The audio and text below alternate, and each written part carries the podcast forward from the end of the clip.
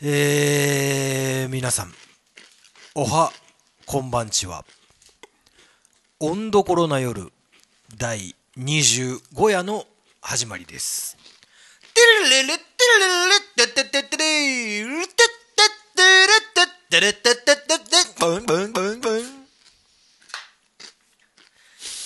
春、らんまん、春、春、春はあけぼの、ようよう、ま、ということで、2018年も春を迎えまして、えー神鍋高原の近くの桜も、パーッと咲き、パーッと散っていったわけでございます。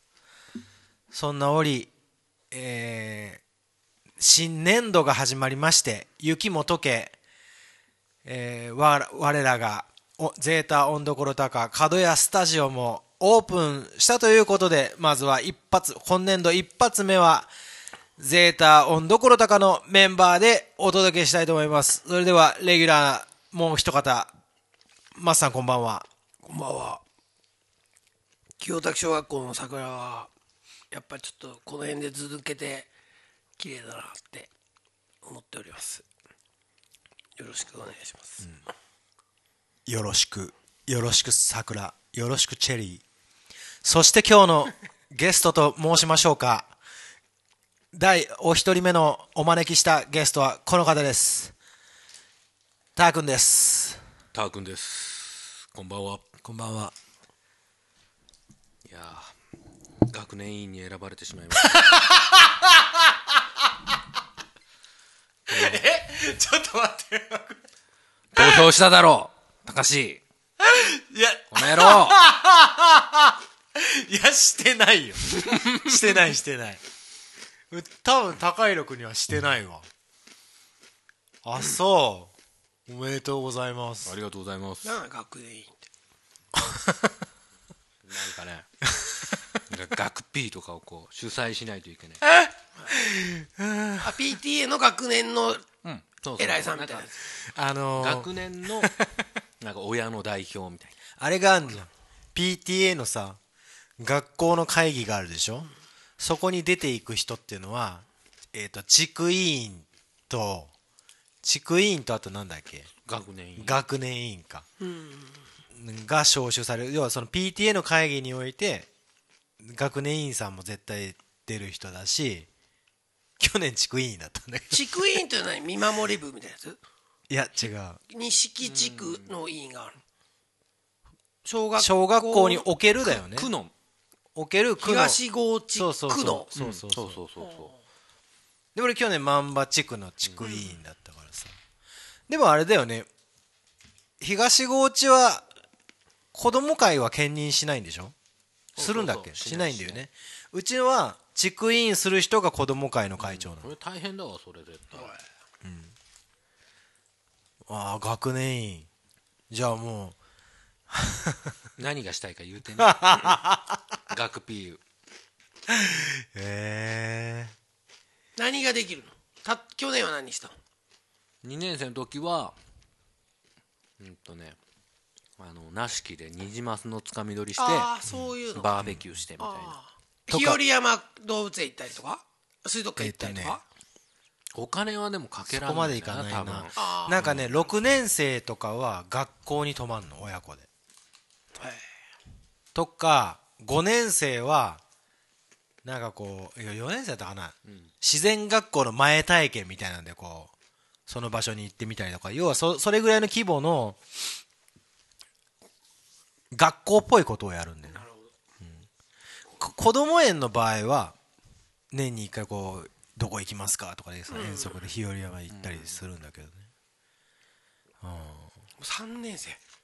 すご。い早いね。早い。めっちゃ早い。どうあ遠いって言われる ままさくんはどう？最近。まあまああの除雪が無事あいろいろお世話になりました。お疲れ様でした。本当だよね、ゼータゼータ除雪だったね。俺関わってないけど。俺もナベさんも関わってないけど、とりあえずゼータいや女性、関わってるようだけどゼータの中央のラインがこう、ゼータのセンターラインがこう開けてった感じだよね。ああそういうことか。あすごいね 僕らの道をありがとう。ー本当だよね。ロード、ロード第28章ぐらいに出てきてもいいかもね。いやだけどヤマタの駐車場の雪を盛るところがシーズンが終わって溶けてくるでしょ、それごっついアスファルトがもうめっちゃめちゃ溜まってた。あ開け、開けてから？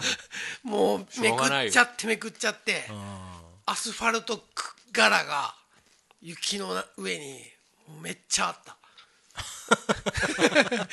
またまた怒られるわと思って。しょうがない。某某何がしさんにまあでも、一年、初年度乗り切ったね。乗り切ったっすね。それでまた今後の将来不不安と言ってたがまあ解体屋にまた戻っていや、なかなかさ、ライフスタイルのさ、基盤を変えるのは難しいよね。難しいね。うん。なんか良さがやっぱお客さんだったら休んでもらったらええとかそのなんか自由が利くんだし不安定なんだけどやっぱりこう田植えだとかやんなきゃいけないことがあるじゃん。で会社員になっちゃったらそれが多分できないじゃん。で急にお客さんだとか。え、あのさ、田植えの時とかは、休みますって言って休めるの？うんあー。まあ大体他の人もほら社長以外は田植えするしあーそういう、そういうし文化だからね。なるほどね。みんなまあフリーランスの人みたいな人たちばっかりがいるからそれでええみたいな感じだから、うん。それはすごい助かってる。だけどこっちも自由だけど、まあ、向こうも仕事がなかったらえいきなり長期休みになっちゃったり。どうするんっていつもまー、ちゃんに言わ言われるけど そもう今目に浮かんだ。どうするん、まさくんって、ちょっとニコッとしながら。いやいや違うん？本当か？怒ったりじゃないんだけど悲しい顔してもう悲しい ど顔うするみたいな悲しい顔されるのはあれだね。そうちょっと辛いそうね。わかりました。じゃあ遺跡の 遺跡の発掘行ってまいります。むしろ、むしろお怒ってほしいね。そしたらねもうそんなしょうがねえじゃないかみたいに言えるんだけど。罵倒されてほしいよね。罵倒してほしいよね。まー、ちゃんで罵倒するってなったらもう口聞かん聞いてくんないって感じになっちゃう。逆にね。逆にね。そう。なったらやべえなって思っちゃまあ、春は。うまあそうですね。いろんなことがあるね。うん。まあでも、あのー冬にさ、ゼータをこうさいラストリハーサルをやった時にさ、体育館でやろうかとか 話してたじゃん、やんないねやっぱね。無理だな。寒くてできねえよ。もうさもうやっぱ環境だなってもうつくづく思った。やっぱそれに加えて忙しさが忙しいなとかがあってさ、ですなんかね自分が忙しいじゃん、自分が忙しいとでそれが忙しさがちょっと抜けた時も他の人たちにままさくん高弘くん鍋さんに声をかけるのもねなんかね忙しいんじゃないんだろうかってちょっと思ったりとか、なんかこういまいちこう行ききらない部分があって、実際にまさくんはでも仕事的に無理だよな絶対に。まあ、でも昼会えたもんね。そうそうそうあそうか。一回そうそうそう。雪がなかったら。だからそれはあの、まあ、シーズン後半ぐらいにこう分かった発明というかあれで、あ昼会えるんだっていうのがあって昼一回こうスーシーのセッションをしてみたりとかできたから、まあ、来年とかはまあそういうのもできるのかなと思うけど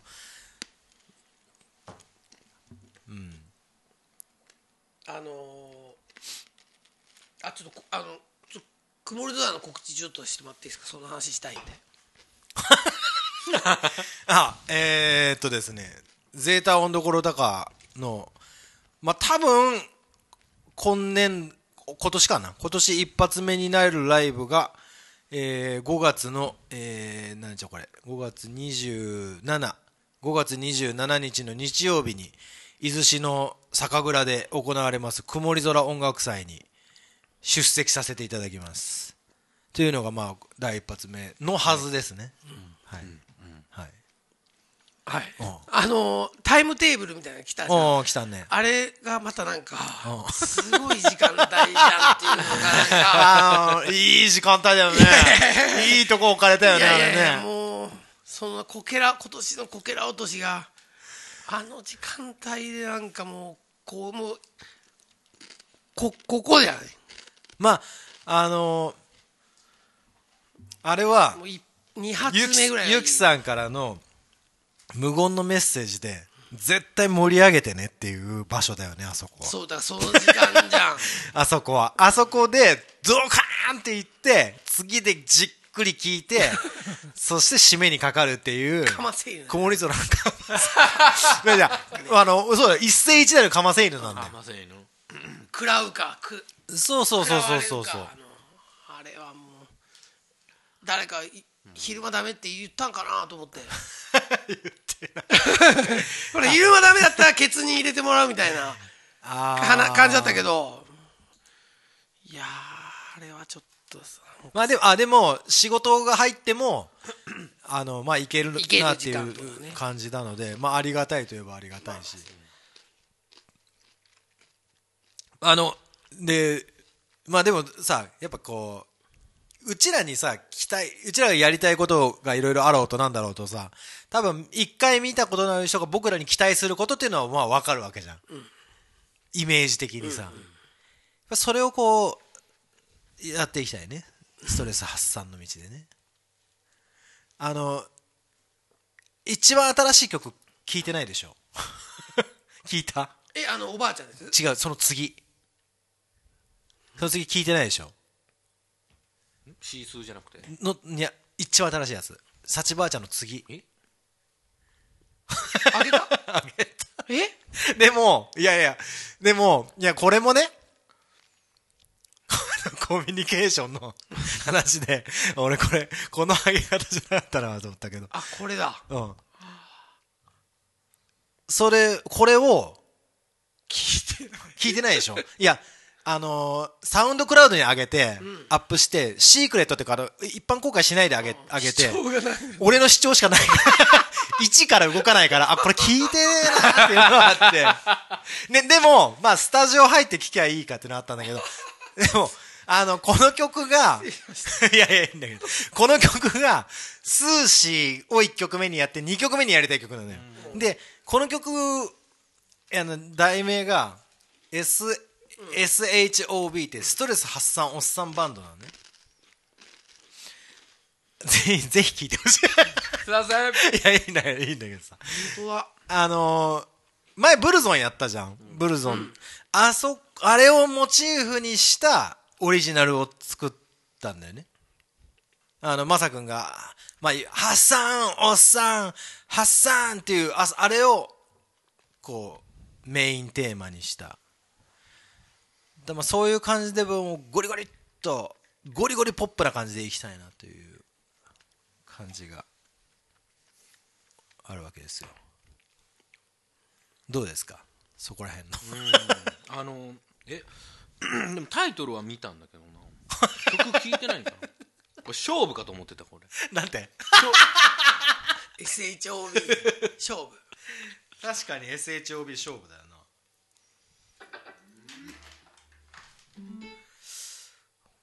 まあ例えば触り触りなんだけど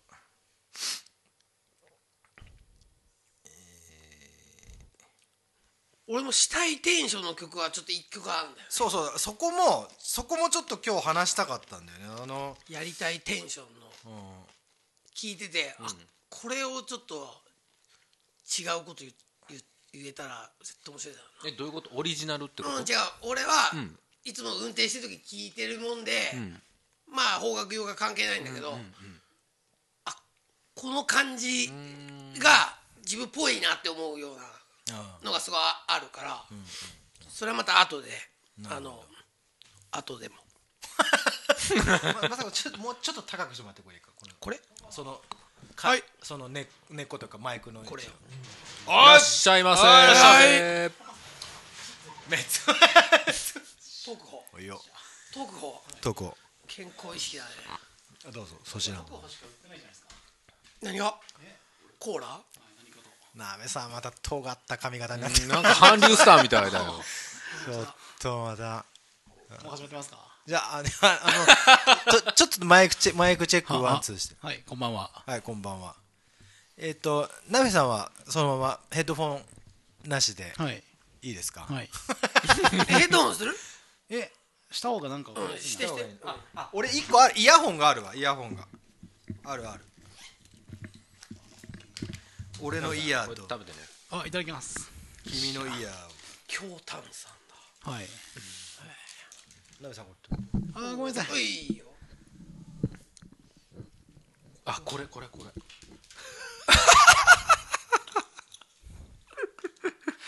アイスクリーム。あななめさんなめさんのアイスクリーム。え？でもう無理あ無理っすね。先に4つ持ってくるからコロンブスの卵みたいな。あ 懐かしいちょっと開ねけて。懐かしいそれねでいくそれでいこう。えこれ僕の声聞こえるはずですよね。あああごめんこれこれだ。ああオッケーです。僕の声聞こえるじゃあとりあえずあのーゼータ温度コロ高、はい。2018年度の初めとして乾杯、はい乾乾杯杯。あオッケーオッケー屋上。オッケーえー、どうです？どう？なべさん最近はどうしてる？なべさんで最近あ前回すいませんでした。あごめんなべさんではい。す、こんばんは。こんばんは。これもうオンエア中ですか？オンエア中。あ ーいきなり声が大きくなった。しかももう、うん。これがもうなんかピンピンすぎて もう受け取れない。ちょっと短いね。もうちょっともうちょっと押そうかそっちに。これでいいんちゃうか、んピンピンすぎて。はい。もうだって黄色いラインが出てるもん。これね、でも、あれだってよ、掃除機とかにもついてるじゃん、こういうの。そうそうあれね、出さ、ここまで出してくださいのあれなんだって。これ以上出しちゃダメじゃなくて、ここまで出して使うなんだ。なるほど。じゃないとあの熱なっちゃうよね。なるほどね。太鼓とかはなるほど中でね。コイルなんちゃら。コイルが。なべさん、どういう春を過ごしてますか、どういう傷なってる？いや今。あのねうち絆って歌ってますけど、うん。特に絆ってわけじゃないんですよ。むしろあむしろちゃけたなむしろいらない絆を消していく絆。あなるほどね。いらないシンプルにしていこうっていう。いらない絆を消していく絆。え全然いい全然いい。誰が聞いてるかわからない。全然いい。むしろ広めていきたい。あ誰とも仲良くするってのは全然絆じゃないんですよねやっぱりね。なるほど、なるほど。排排除していくことこそ絆。なるほど、なる すごいいやいいいこと言うね。排除していくことこそ絆。いやー、いい言葉だね。すごく僕は排除していくことでこそ薄い絆なんていらないよってことだよね。ああそうですね。うん。そうはい。はい。じゃ排除していくことも、いや、だ、あーダメだな、これ。もう書き初めレベルだね。ああー、いい言葉だわ。まあそれそういう春ですねね。どんぐらいになった？ら勤めて。もうちょいで1年ですね。あと2あヶ月そか3ヶそんそんな月くらいで。もんか。でナベさんいろんなことしてるっぽい感じするよね。指示さんしたりさ。ああ確かにいろんなこと。そういえばさ、あのーあの、言うから。うん、言う。まさかコップだけちょうだい。コップだけ入って高弘くん、高弘くんの、はい。あもっと来た高弘くん。の奥さんと子供が写った写真を LINE に、グループにはい。あアップしたの覚えてる？いや覚えてない。覚えてない。あしたしたんだよ、はい。クリスマス会なんだよそれ、はいはい。西キッズにうちが初めて参加した時のやつではいはい。鍋さんサンタなんだよ。ねあそうそうそうそうですそうです。サンタがあやってるやってる。サンタがさうち子供たちと一緒に話してたからあれだったけどさ、うん。いそれ言えなかったんだけどさすがに鍋さんだよことは言えなかったんだけど、鍋さんだなこれって。思って、こうやってこううちとかがもう新参者な感じでさこう各家庭と映ってんだけど そこにいるサンタが鍋さんなんだよ。その時はそそんな面識がなかっ全然ないね。うんですね。修二さん。ただ,、はい。ただの修二さん。だって俺鍋さんと初めてこうコミュニケーション取ったのは自分が何かのそういう役になって、その中で確かねあのねスピーカーのこと話したんだよねあの音響の。確かに。触れ合いの集いかなんかの音響のやつをはい。鍋さんと話したのが多分最初だったと思う、その前はその前はあの主事さん。はい。ででいなくなった主事さ ん。うん。いなくなった人。いなくなった人、はい。あありがとうございます今ね嫁さんが、あの公民館で働き出した、そうらしい どこのどこのですか？マジで？マジマジ。うおーやったね！今のやる主ね主事さんに誘われてしませんか？って言今の主事さんでさ昭和歌謡。よくアイス食べるねそれ。コロンブスの卵やん。ただねこの串が邪魔で。塞がっちゃう完全に溶けてるバニラバーを食べた人初めて見た いやね せっかくすごいね、うんこれ多分美味しそう。美味しい。あそう、いやそれさうちにもなんか回ってきててさあそうね。話がさだよね絶対に。だってねそうそう超超だったから、ええすげえ。そう。えじゃあ行ったらいるの？公う民館に。ーん週1回かな。あへえええまあでもほんでさいやさっきやろうとしたのがあの LINE に LINE のグループにあの新曲をあげたんですよ、僕。聞いてないでしょ僕それ聞いてないんですよ。誰も聞いてなかった。でも、でも認識してた。で、で、あれは、あの、カウント数が出るようになったから、全然1から進まないから聞いてないなってのがあって。で、あの、さっき告知をしたんだけど、5月27日の曇り空音楽祭がこう、初めてねあ。それちょっと僕ねうん。音楽祭いつか掴んでなかったんですよ。何日ですか？えっとね、5月27 27? 放送中の5月27 27大丈夫？いや分からん。夜夜。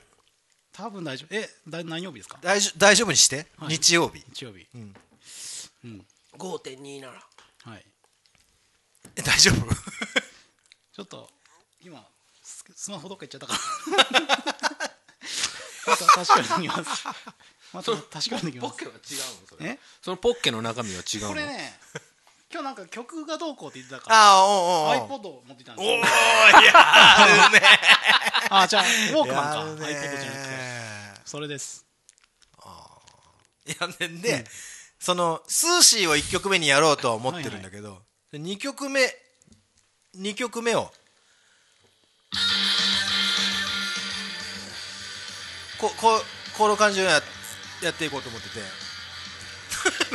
放送でこう LINE につながず音を流すっていう。の SHOB でストレス発散おっさんバンド見たかも。一回聞いた。一回聞いた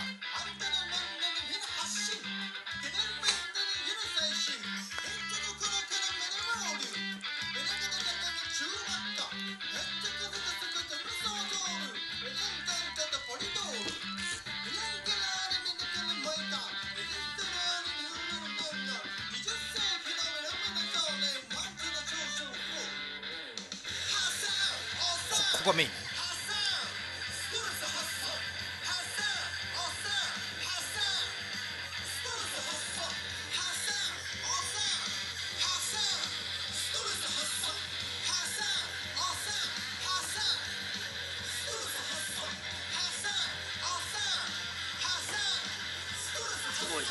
え？うん。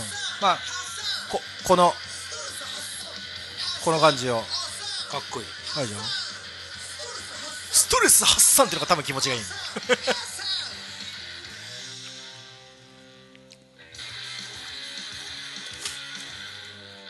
まあデモでこういうこういう感じで。僕は聞いてましたねこれは。なんだ僕はって。今いい声になった。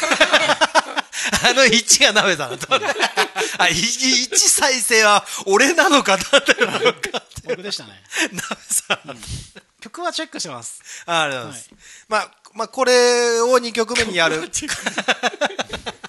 ほっとスルーですけどね他はね。ほんと既読スルーするよね。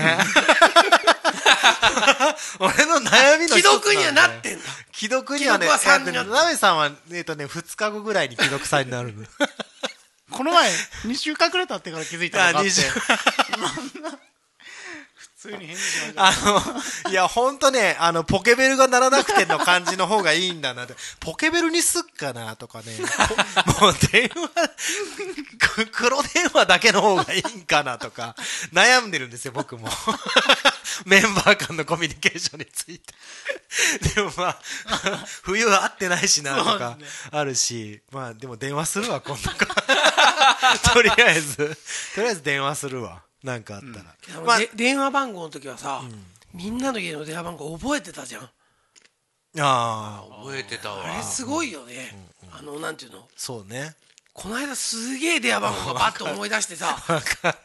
うわこれここ中学校の時のあいつんちの電話番号だった。さ なんかあれあれって忘れないんだなと思って。なんかさ、語呂合わせしてても覚えてたもんね。とかそうそうそう。沖縄のおばあちゃんちの電話番号とかさ、こうパッパッパってかけれちゃうわけあれすごいね俺、く、あの、色が黒い友達の下4桁ミニ黒で覚えてた。たまたまどうだったってこと？だよちょ、ちょうどあ合うんだよ。合うんだ合うんだよ。ミニ黒で。あまあ、それこそあれだよね。あの、好きな女の子んちの電話番号とかさ、なんかこう、それを覚えるだけで大事な感じだった。この間さ、なんか、一テレビテレビで出川哲朗がさ、公衆電話でかあの電話かけてそのドキドキする感じを知らない君たちは不幸だってこう、ええ若い子たちに言ってたんだけどちょっとわかるもんね。わかるわかる。あの切ない感じをこうもう今今無理だよなっていうのがあってさ、もうメッセージだけでね言っちゃうもんね。そうだよね。メッセージのテンションがやっぱ分かんない文面っていっぱいあるじゃんあのポケベルが鳴らなくてっていう歌もさ今だったら既読にならなくてなわけじゃん。ちょっとならないよね歌にね。なんか既読にならなくてだとさ。音がな音なんだろうねやっぱな。え まあ分かる分かる。うん。あのすごい分かる。ででで曇り空音楽祭は最後から3番目の出番なんですよ。いいとこなんですよあの期待値が高いと。ころなんでまあそれに向けてこうそのそうもうミーティングしちゃおうかそれの。でそれのまあ自分としてはもうそのノリノリノリノリノリノリでっておいようかなって思っているのね。でもまさくんさっき言ったやりたいのがあるとところであったらやっぱそこもちょっと入れていきたいと思う。何がど何やりたいと思ってる？えそれかけていいの？かけちゃダメ。ダメだよね。うん。だからちょっとやりたいテンションがあるからそれ聞いてもらったらああなるほど、ね、このテンションだなっていうじゃあじゃあ今日のテーマに行こう、今日のテーマは、えーまあ、この番組は音楽番組なので、えー音楽のことを喋ってみようじゃないかと。でこのあのあの最近あのラジコラジコをこうよくか使っていてというのも山下達郎のサンデーソング。サンデーソングブックのブックが出たんですよ最近。本が。ブルータスから。で過去のあの良かった回の話が全部載ってて。でそれを見ながらお音楽聴いてたらすげえ楽しくって。で久々に聞き出したのね。いいこと。そしたらその合間合間で喋ってるこの曲に対する山下達郎さんのこう言う言葉が非常に良くて。あれやってみたいと思った。できない感がいっぱいなんだけど。でもそのとりあえず曲を紹介してその曲を聴いて誰か自分の好きな曲を聴いてもらって他の3人に。でその曲を聴いてとこれ収録止めてね聴いてまあそれについて話してみようじゃないかと。いうところなんですよ。面白いですね。はい、果たしてどうなるよことや、それでは題して題して山下達郎です。ゼータのところとこのサーズデーソングブックということで始まりました。プレゼントってバイ黒石さんリシ あーうまいねー。言ってなかったねそれね。うまいこと言ったね今ね。この番組は薩摩城中黒いさ錦の影響でお届けしております。えー、ということで、えーじゃあ早速ですけどマスさんのおすすめの一曲をえそそれは、はい。その最初に言ってあの LINE で送られてきた、はい。もう思い出の一曲っていう。おいやそれはね何でもいいなと思ったの。思い出でもいいし最近聴いてるのでもいいし。分かった、じゃあそれはじゃあ今度次こうこういうのやりたいなっていうのをじゃあかけますわ。そうですね。かけてみます。そうですね、はい。じゃあ、えっととりあえずその聞く前に曲曲名を、えっと誰々の曲名というのをお願いします。これまあちょっとあのはい。えーっとまあちょっとあれなんですけど今時過ぎちゃってあれなんですけど、ブルーノ・マーズ。ブルーノ・マーズ。24K マジックってアルバムのパームっていうのかな。パペペルムパームパーム、はい。それではパームを聴いていただきます。それでは、どうぞ。温どころな夜。ということで。ジングルできたんだ、えー、はい、あの、この間に聞きましたよっていう。ブルーノ・マーズのパーム。いやー、あのー、もうすっげーよくわかった。よくわかったよね。すごいよくわかった。で今のあの S えー勝負？うん。SHOB もそういう感じのテンションって言ったら変だけどめっちゃわかった。あのこれやったら盛り上がるだろうなとはすごい思うっていうか。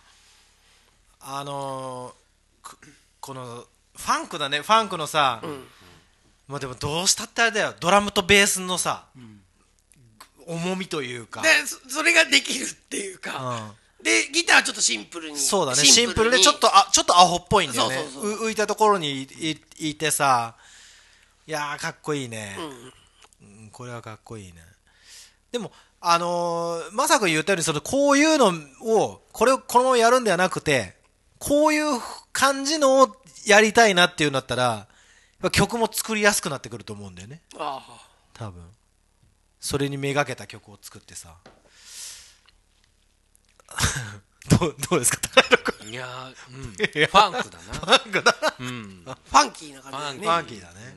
うん、サチャファンキーさん。それ本当ファンクだったらさ10分とかずっとなんて言ったら、本当展開がないまんまずっといく感じなんだけどそれでありながら楽曲というかちょっと派手な感じがあって、まあ、いい尺でみたいな感じだからでなんか喋ったりみんながアホなことをなべさんがバーってベース持ってバーって飛んでみたりさあの感じをみんなでするみたいな。あの、撮影の時あ そうそうそうそう。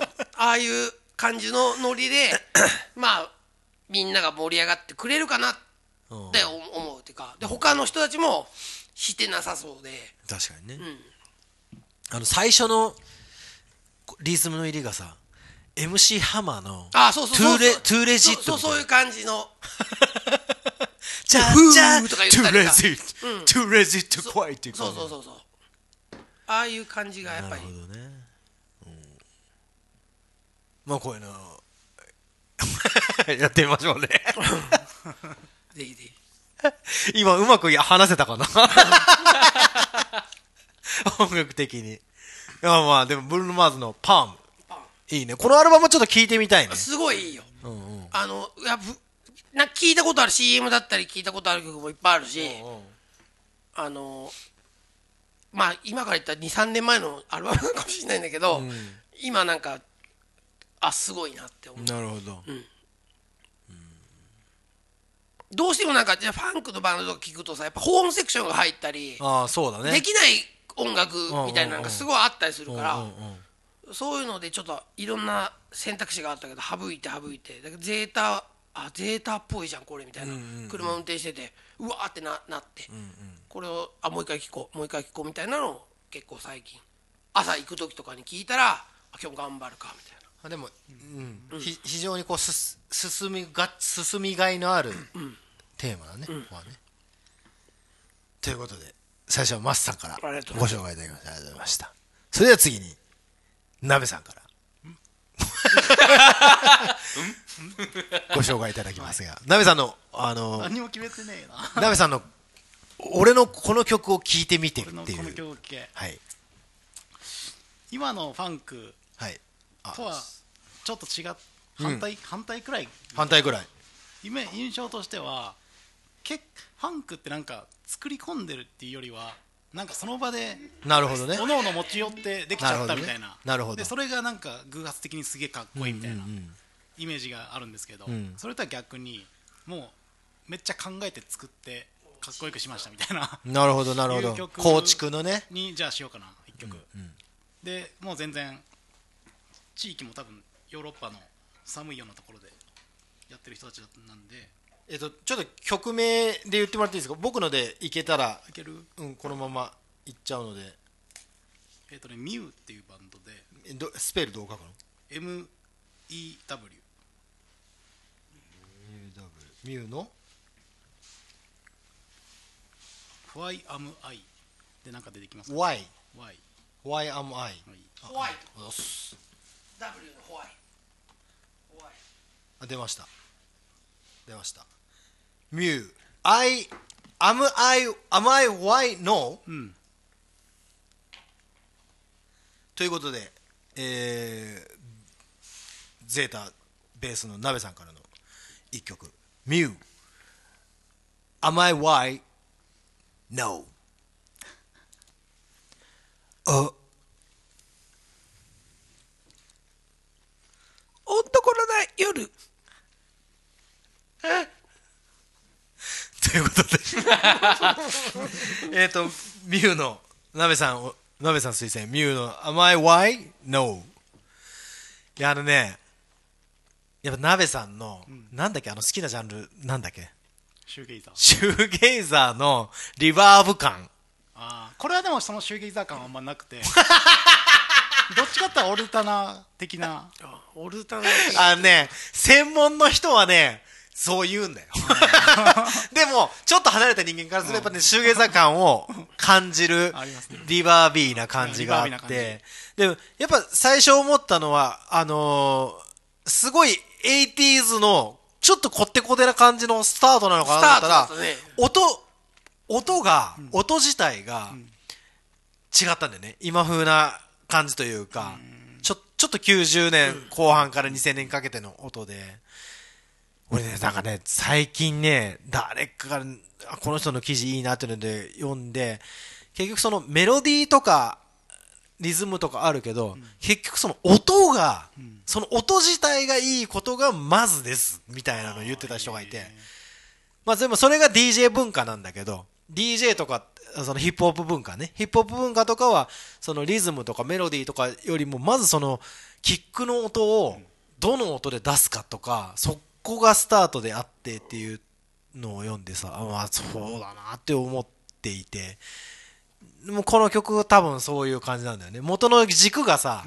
結構こってりな 80s があるんだけど、なんかこう重こう重厚なリバーブ感を作ってるというか。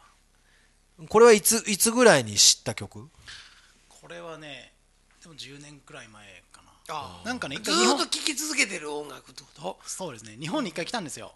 あサそう。マサマサマーソニかなんか。あサマソニで来るようななぐらいな感じなんだ。あで一回来日してやべえなって思ってずっと聴いてる感じ。今も活動してる？してますね。ただそんな頻繁にアルバムとか出してないんで、作り込んで自分たちのタイミングで出していくってことだね。いやなんかさそのそうそう。そのアルバムを出す周期みたいなのもさあの日本早いじゃん、ででもか海外は結構長かったりして、でも日本も好きなバンドで TOE っていうインストのバンドがいるんだけど、TOE とかすごい周期が長いの、でもなぜそれが成し得るかっていうとそれポンポン出さないと結構食えないわけなんだよね普通のミュージシャンは。でもなんで成し得るかというと職を持ってんのみんな、すっごい面白いんだけどみんなまあドラムの人は他のバンドのサポートドラマをやってたりするんだけどギターの人とかはまあ洋服やってたりとか要はし職を持っていてやるっていうスタイルを提示したバンドなんだよね。ギタリストの人なんかはもうあのそれこそゲスの極みとかのエンジニアをしたりしてるぐらいな感じで。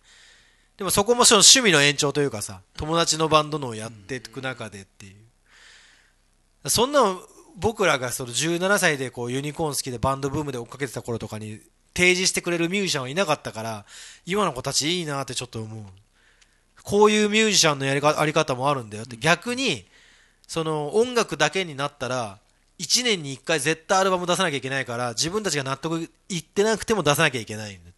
でも他に食う方法があったらちゃんと2年に1回3年に1回でも納得した感じで出していける。っていう感じね、けどほら溢れ出てくるもう人たちもいるじゃん。いやそうだね。あの人たちすごいよね。だあのクロマニヨンズとかがさ結構1年ペースだよ1ね年出してツアー回ってっていうのもそうだし。あのあでもね本当に彼らは本当なんかミュージックジャンキーなんだろうなってもう本当好きでオフがすごい短いんだよね、わざと撮るオフなんだよそれが多分、わざとにある曲アルバム作ってツアー出て休止があってその休止の間にそれぞれが曲を貯めてて集まってスタジオでこう作ってっていうのをやってさ。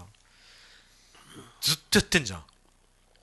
だしユーミンもそうだしうん。達郎もそうだしもう1年にもう40枚とか 50枚アルバム出してるすなんかなんか惰性とかじゃなくてずっと10年とかラジオ聞いたら出しましたとかって聞くとさ、すやっぱあすあその達郎さんサウンドだなとかさ、っていうのがあるんだし、なんかだし ユーミン聞いてても初期のもほんとすごいし今でもすごいの書くなと思うんだし、今売れてる人たちもいるやん、まあ、生き物係とかじゃないけどその毎年毎年じゃあポップスのジャンルで出てくる人たちも、あの溢れ出てくる人たち、すごいなって思うわ。そうだね。ししんどそのしペースがあってしんどいとかっていうんで潰れてっちゃう人もいると思う日本だったら、だけどその中でやっていけてる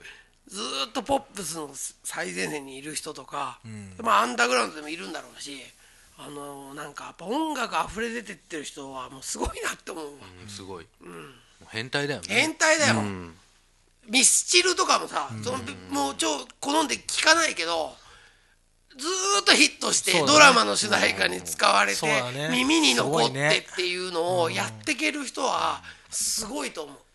そんなさそれだけこういろんな形の音楽がある中で今僕らがストレス発散おっさんバンドでこう集まった中で例えばその地球のこう地球のこう歴史における役割ってなんだろうってちょっと思った時にやっぱストレス発散だなって思うんだよね、なんかそちょっとアホっぽいけどアホアホに見えながらでもなんかなんかいいっていう感じを僕らが出せたらなんかこう、まあ、す30歳を越し越してくる人たちはちょっと嬉しいんじゃないかなとかでもここでねやっぱねでもその若い子を無視するっていうのもなくて若い子をガッて巻き込めてこそのおストレス発散おっさんバンドだっていうのはあって、まあ、ちょっと攻めていきたいなっていうのはあるんでね。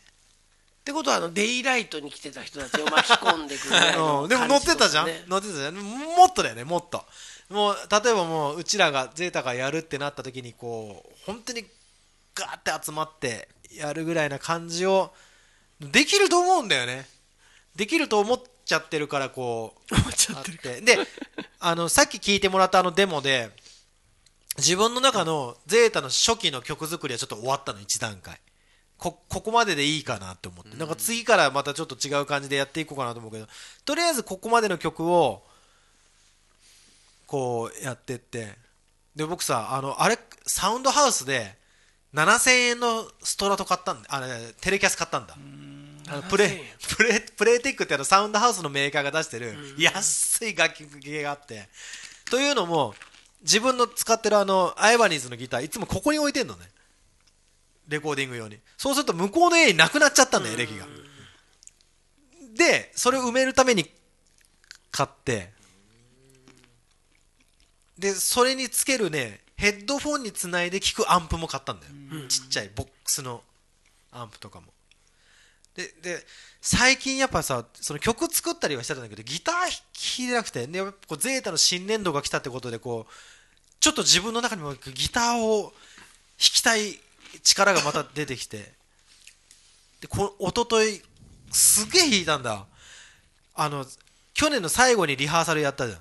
ああの YouTube がすごい良くてさやっぱ、あれを流しながらそのそれねそれをつなげられるんだよ。そのギターに接続するやつにオグジュアリでつないでヘッドフォンつないでギターアンプの音を聞きながら、そのこっちのスマホの音も聞けるっていうのでさやったらさ俺ここから血が出てて 薬指からチョーキングのしすぎで爪がちょっと剥がれてて気がついたら。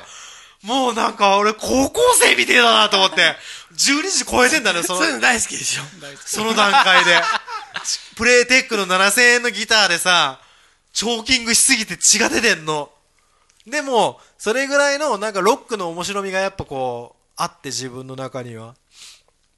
いやまあ今年もこうまあ去年とは違った感じの、まあ、レコーディングもしたいけどことやりたいなと思わせる一曲でした。よかったです。よかった、はいということでじゃあ次は高弘君の。何も考えてない。それはまあそれはいいですよ。でとなんかこう何でもいいや昔からでも。あだから結局そのバンドをまた復活するきっかけになった曲、ほうほあの社会人になってから。高橋さんには言ってたけどそのジャパハリネット。うジャパハリだね、うん。高弘君といえばジャパハリネット。俺も伝えてジャパハリネット見ると高弘君思い出すジャパネット。そう。はい「物憂げ世情」っていう曲なんだ物憂げ世情。うん。物憂げ。あ一発目で出てきたね。物憂げ世情。なるほど。う。ん。これえっ、衝と撃を受けたというか。高弘君がバンドを最初やってたのは何歳の時だっけ？えっとね高1から始めたの高一がルナシーの頃？そう。で えジャパハリネットを聞いたのはいくつの時？それが結局いつなんだろう？22、3かな。23じゃあもう5年ぐらいの時を経て。そうそうでもうそう会社の人たちに誘われてやるみたいな感じになってほんま正直本当はうんめんどくせえなって思ってたんだけど そのその曲を先輩がこう CD 持ってきて、まあ、これこんなこれやろうやみたいな。で聞いてうわこういうこういうロックがあるのかみたいな。ロックロックなのかパンクなのか自分の中でちょっとこう あこういう楽曲があるんだなっていう。じゃあまあそのまああのゼータ温度頃高があるのは全身の温度頃高があるわけあったからでわけで温度頃高があるのは高弘君が大人になってドラムをやったからであってそのきっかけとなった曲、ジャパハリネットの物憂げ世情聞いてみましょなななんか自分の。いいですか？ういいですよ温度コロナ夜。素敵。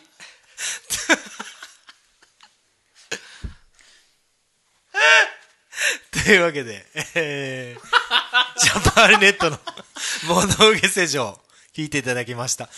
聞いててあ聞きましたあのー、もう高弘君のドラムが見える。いくつの時って？見えるね。だから23とか2とか3とかじゃないかな多分。まあ、メロコアっていうかパンクがもう絶頂期の時だね、パンク絶頂期のえハイスタとかは同じ時期？いやハイスタの方がちょっと早いの？前前か。前か。うん、だからハイスタは高校の時にしてた。あそうかそうか、うんうんうん。いややっぱさ、なんか古き良きいやいや古き良きだよね。あの日本人が多分大好きな大好きな感メッセージがよく伝わってくる、なんかさ、今さ YouTube で流してたからさ俺もう一人だけその映像も見てたんだけどあのねもうすっごい微笑ましいというかもうめっちゃ共感も出るのがロケ地がほぼ一緒なんだよ そのさいろんなシーン出てこないんだよ。あるある一つの場所でずーっと撮ってその角度を変えて撮っててあこれできるなうちらっていう感じの。いや本当スペースシャワーとかがバーって出てきて、あのミュージックビデオ日本のがっていう時の、あのお俺の中でモンパチとかだしハイスタだし、煙だしとかっていうスカーパンクだったりあの辺のパンクブームのなんかもうすごい感じだね。えっ、となんだったっけ？まー、ちゃんとか大好きと思うわ。あうん。まー、ちゃんは多分歌詞聞いててなんかそうすぐじわーっとくると思うわ。そうそうそう。こうメッセージ性というか、うん、心打たれた。心打たれる感じだね、まあさその音楽っていろんなやり方があってさいろんな聴き方があるけどさ、とりあえず歌詞が入っ歌詞じゃん、まず耳に入ってくるのが、そこだよね。パンクのなんかこうだってギターとか別にゴーン弾いてるからね、そこそこの思い切り良さだよね。で、俺はねずーっと洋楽にかぶれてきたから、歌詞よりもメロディーっていうか、とかそういうなんか雰囲気だけがどっちかっていうと前世なんだよね。意味を知らずに洋楽聴いてた感じだから、だけどあのパンク好きな人とかブルーハーツ好きな人とかでもそうだし、清志郎でも何でも日本のロックを聴いてきた人は歌詞から入るじゃん、それがね俺はねすごいなって思うし日本語ロックの今になってそう今になって日本のロックの凄さっていうか、メッセージの凄さっていうのを知るし、やっぱりそのなんかロックなんか俺の中でロックデナスブルースチャンネルっていうのがあってあのそれこそ ロックデナスブルースがブルーハーツのね感じすごい好きだっていうのもあるしなんかルーキーズが好きだったりあのなんかあるじゃん、男のチャンネルみたいなクローズだったり、ああああいうののチャンネルが自分の中にあってあれはやっぱすごいすごいすごかったり生き方だったり人生だったり男とはなんだなんぞやとかって自分となんか相反してんだけどやっぱかっこいいなとかすごいなと思うのをそのパンクとかの日本のパンクってすごい感じるんだよね。はい。そんな感じ。高弘君はさ、ジャパハリネットをやって、ジャパハリのドラムの人はもの、ことも結構良かったん？よかった。なんかそんなに全然難しいことをしてない、シンプルで。そういうあーすごいな、そう。みんなそう。ベースもギターもそんなに全然難しいことをしてなくて。もともとさルナシードコピーやったら、し深夜のコピーしてるわけじゃん,、うんうんうん。そしたらまあテクニカルが多いわけでさ、まあ、ううまいうまいとこというかさ、でもそこからこうパンクのこうストレートな感じにいくわけじゃん、そこはどんな感じだったん？あでもそのパンク自体はなんて言うんだろう。あのいい感じだよ。あれあれ。ハイスタとかもしてたし。ああそうかそうか、そんな違和感はなかったけど、えめっちゃかっこいいですね、かっこいい超超アナログな。そう。だからもうシンプルイズベストというか。すごい。そのバンドってさ、ジャパハリをやジャパハリだけをやってたの、うんオリジナルもしてた。あオリジナルとジャパハリをやってたんか、うん。そうそうそうそう。それいくつまで続いたんへえでも3年ぐらいしかなかったんかな。みんなバラバラになっちゃって拠点が。あー、あーしかし会社のね。そうそうそうそうそう。なるほどね、うん。でなった後もちょっと集まったけどやっぱりちょっともう無理になっちゃって。あー。無理。彼氏と彼女みたいな、ね、そうそう。チリチリそうチリチリになっちゃって なるほどね。そう。いやでもねあのーまあ、最初の頃に高弘君でもその高弘君がジャパハリをっていうのを聞いて、僕は正直ジャパハリそんな知らなかったから、うん。そこはちょちょこちょこ聞いてみたりして。でもまあ僕はあのやっぱやっぱそのこっちで活動す、し始めたなんつうのかな一人でやり始めたけど回転し始めたのは高弘君とこうやり始めてからだったから、その話を聞いてからジャパハリにすごい感謝したの。あのボーカル九州の人だしね。ああそう、うん。福岡かな。あそうなんだ、みんなあの松山。他の3人は松山なんだけど愛媛なんあだけど本当に。そのボーカルの人は愛媛の大学に来てたんかな愛媛大学。なるほどね、ん。なるほど。加計学園えーいいね。青春。青春だね。青春だよ、いやでもさこのあのいや今3つ出たけどさファンクとさファンクっぽいのとさあのなんだっけいつもジャン いつもジャンル忘れちゃう。わオルタナティブいやでもあれあれ入れてんでえっとブラッディ・マレーじゃない。やシューゲーだシューゲーザーの。誰だっけ？バレンタインファイマイファニーバレンタインじゃないや。あなんかいいますね。いるでしょ。はいいます。シューゲーザーの話を鍋さんとしてから俺シューゲーザーたまに聞いてんだけど。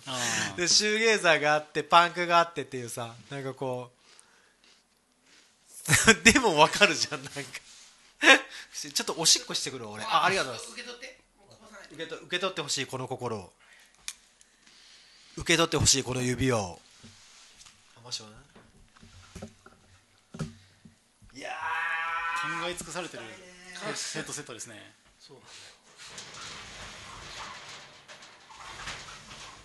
こう外の音もさ聞こえるんだし。ああそうなん？の遮音がされないんだよね、ああ確かうんに両方バランスよくそうそなるほど。でなんかすごいいい感じの、音楽聴いたらすごいすごいいいよ、それは買ったの？これ買った、うん、拾ってない。買ったんだよ。なんかランニングしてても、ランニングできるん？それ落でちないんですか？落ちない全然落ちない。だしあのそういうパッドのやつだとさ、汗ですごい、うん。あれなんだしこういうインナーのやつだと外の、ん。車の音とか全く聞こえなくなっちゃうんだけどすごいあのいいんだよね。電車の中で聞いたらすぐ怒られるんだけどああ漏れるから。音音漏れしちゃうから。このコスっていうのは今こう2代目3代目3代目。自分のこれすごいいいなって。すごいフィット。自分の中で壊れやすそうに見えて壊れにくそうなんか。あのねなんかね部品が変えられるらしいわ。部品売っとるらしい。ポルタプロっていう。まあここの辺のやっぱ断線がしちゃうんだよねこの辺の。あーでしょうね。ネキがね細いから。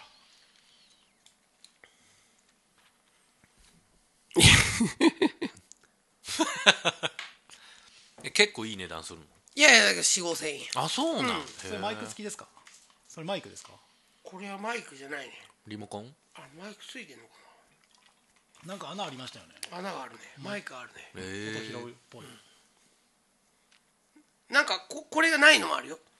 あの iPod とか iPhone 対応してないのが。うっす。食べてよ。ありがとう。食べてるよ。もう一個あるからこ これ今オンエア中ですか？オンエア中でしょ。マジ？こに応援中にどっか出ていった。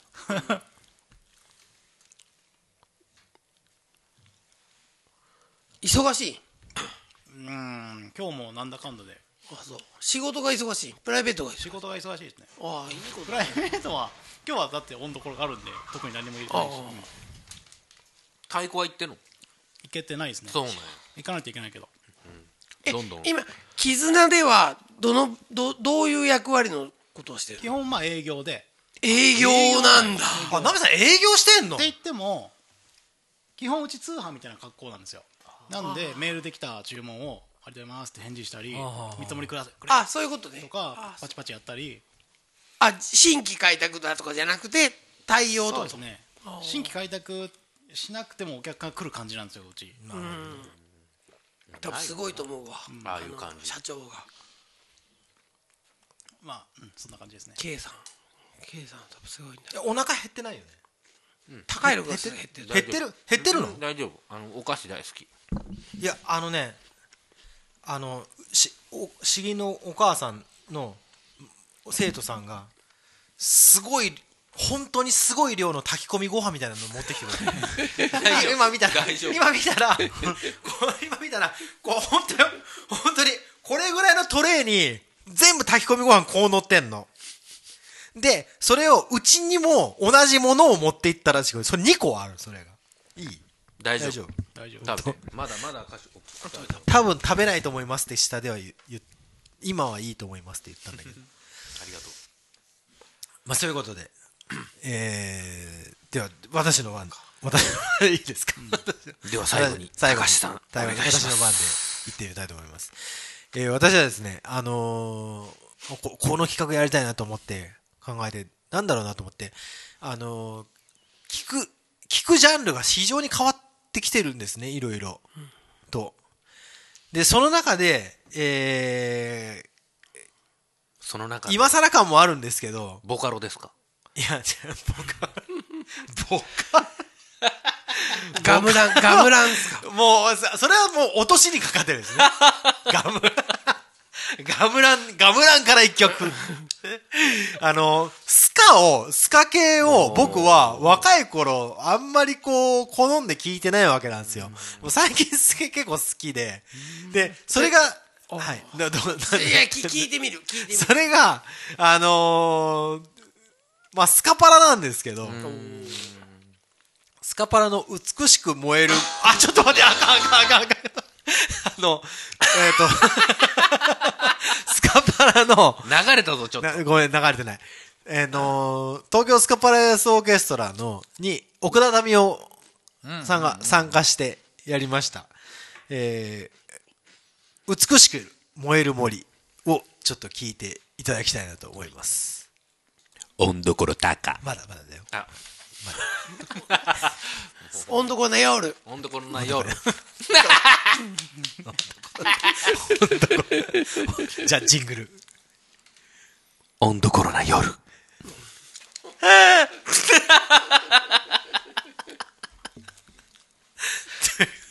ということで、えー聞いてていただきます。と東京スカパラスダイスオーケストラ with 奥田民生さんで、えー美しく燃える森でございました。ちょっとドキッとするね消防団からすると ねうっせえ なるほどね。そういう見解もあるわけなんですね。いや、あのー村上春樹が好きで、村上龍、村上春樹が好きで、その世界観がすなんみたいなのがなんか感じて、もともと民生は好きだったから、す好きだから、まあ、スカパラがこれを出した時も好きだったんですよ。その、この発売当初も。でも、ここまで聞き込んではいなくて、で、まあ、高校、こまあ、ゼータ始めて、ここ、1、2年、こう、やってきて、いろんなものを聞くようになったじゃないですか。で、その中で、レゲエとスカがあるのね。一番聞くようになったなっていうのが。で、何言ってもうね、確かにその、詩の、詩詩もね、あの、スカパラの中でさ、一番ダンディーな人いるじゃん。アルトサックス弾いてる人なんだけど。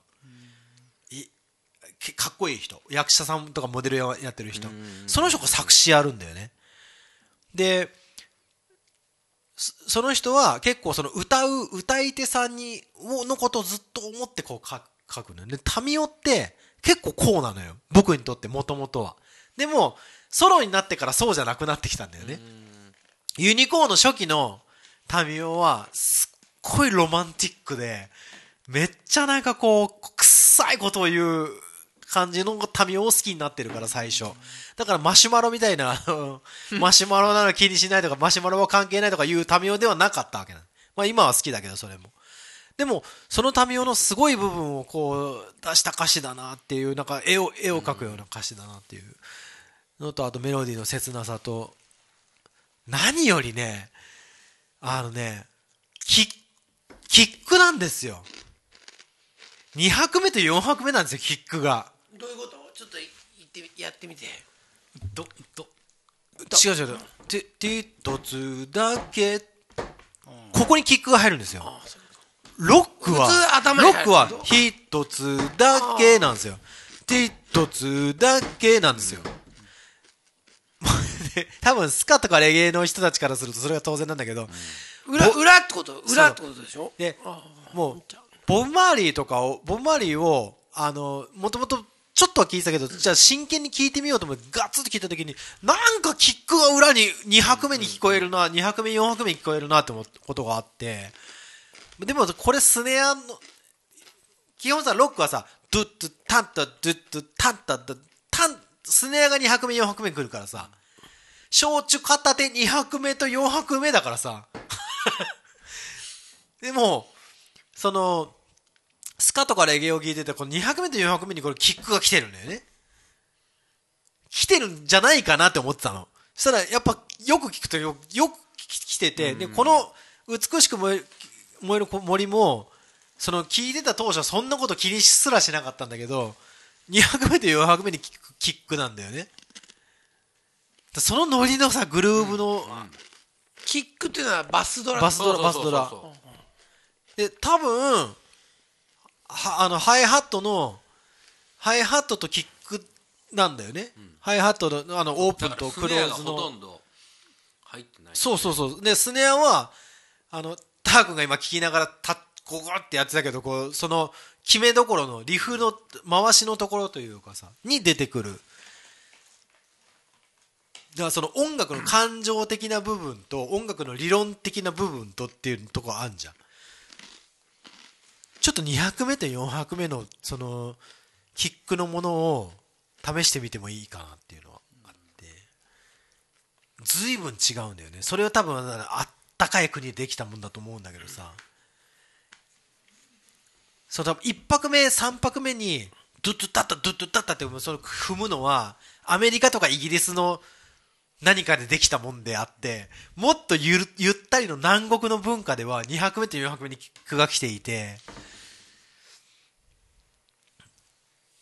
というのをちょっと最近こう思った。ことでした？どうですどうどうでしたか？そのこの曲は。お俺はこの曲すごいうん昔から聴いてんだけうんど、メスか何を歌ってるかって全然入ってこないんだよ。ああなるほどね。でそうだよね。あのロマンティックだって言ってたんだけど、俺の中でもすごいなんかハッピーな曲なんだろうなっていうイメージっていうかなるほど。やっぱそそれこそあのススカのイメージっていうのもあ,、あるから、うんうん。じゃじゃじゃっていうのが、まあ、ジャマイカスカートなんかあのツートーンスカートテンポが違うけどどっちかっていうとイギリスのツートーンスカートのじゃじゃじゃじゃって速い感じのがすごいイメージがあるからみんなスーツ着てさビビジュアル見,、見た目もねあのすごい好きなんだけどあのすごい、あこれ選んだんだっていうのが、やっぱりその今まで聞いてなかったジャンルからタミオとスカトをかけたっていうのも、ああの時のなんかほらたあの田島隆夫とオリジナルラブの人もやって、あと他の人がややるじゃん、ああれは全部なんか聞いててあいいなってすごいお思う。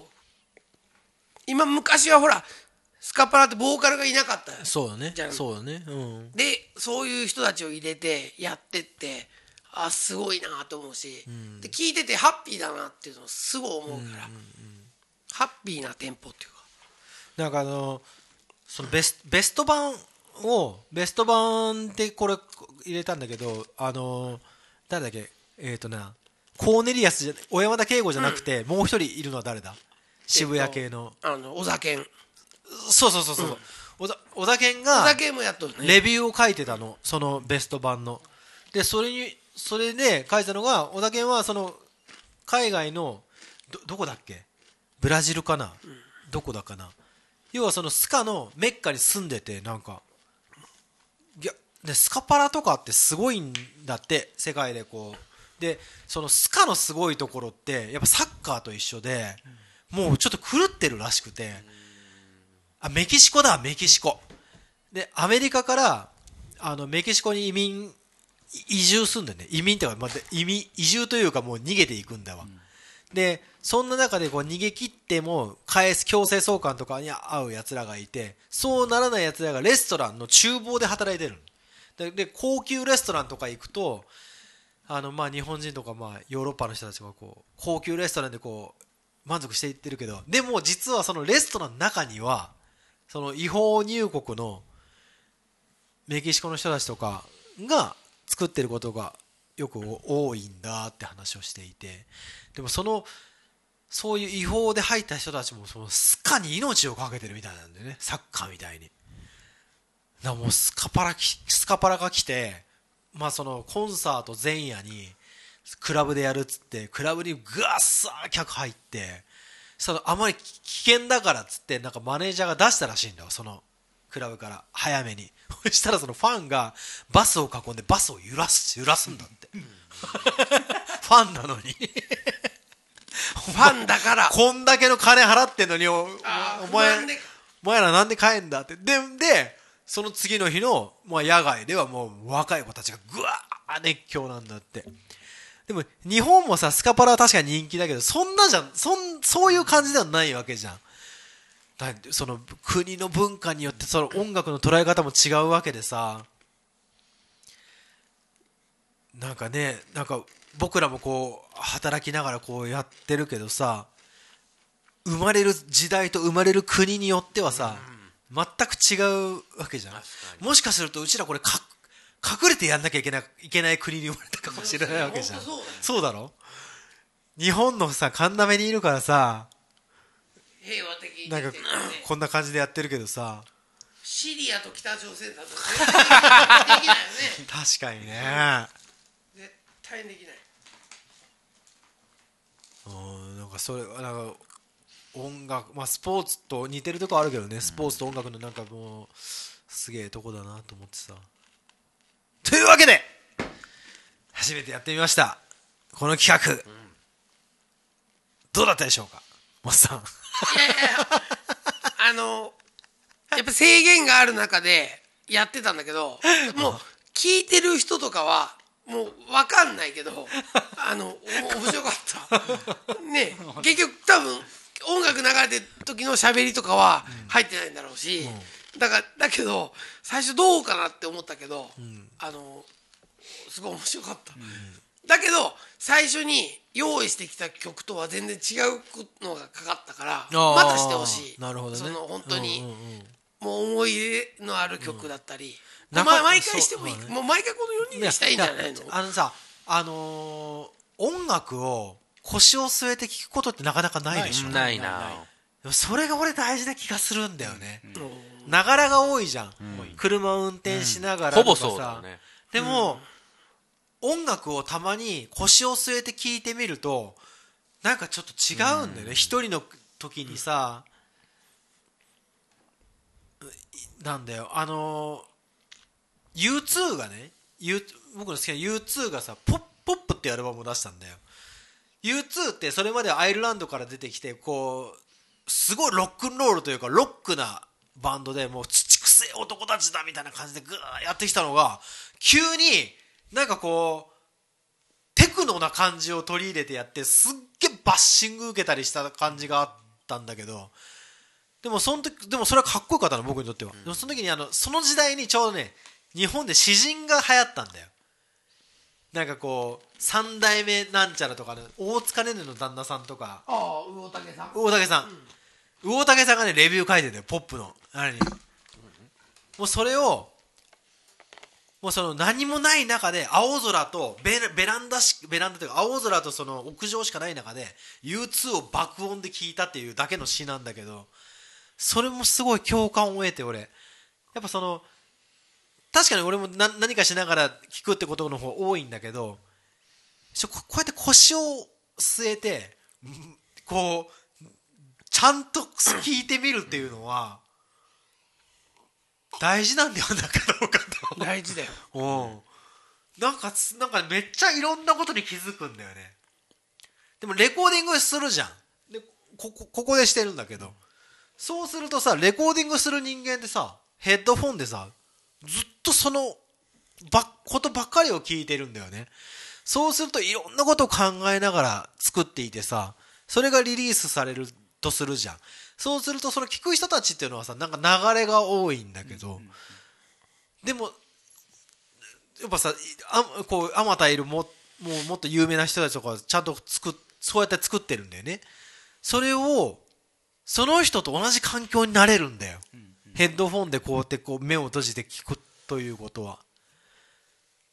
そうするとその人とちょっと近づけるかなっていうのもあってさ。またやろうねこれね、またやる、う。ん、これは。しょっちゅうしたらいいんじゃない？本当は流したいけどね。流す方法をちょっと考えたいね。違法じゃなくてね。問い合わせて問い合わせてみるわ合法でやちゃんとポッドキャストで。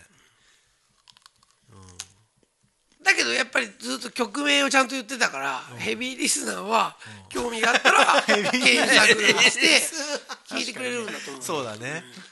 まあそれでいいかなと思う。あのあれ見たことある？ひヒロトとさマーシーがさビテレビ見てさビデオかなんか見てやるの知ってる？知らない？で俺それもこれちょっときっかけであって YouTube で出てるんだけどなんか,、ね、なんかのライブビデオかプロモを見るんだよテレビで一緒に、でも音は全然流れないの、でマーシーとヒロト二人でうわーとか言ってんの。やってんだよ。でそのそれについて話し合うんだけどさ。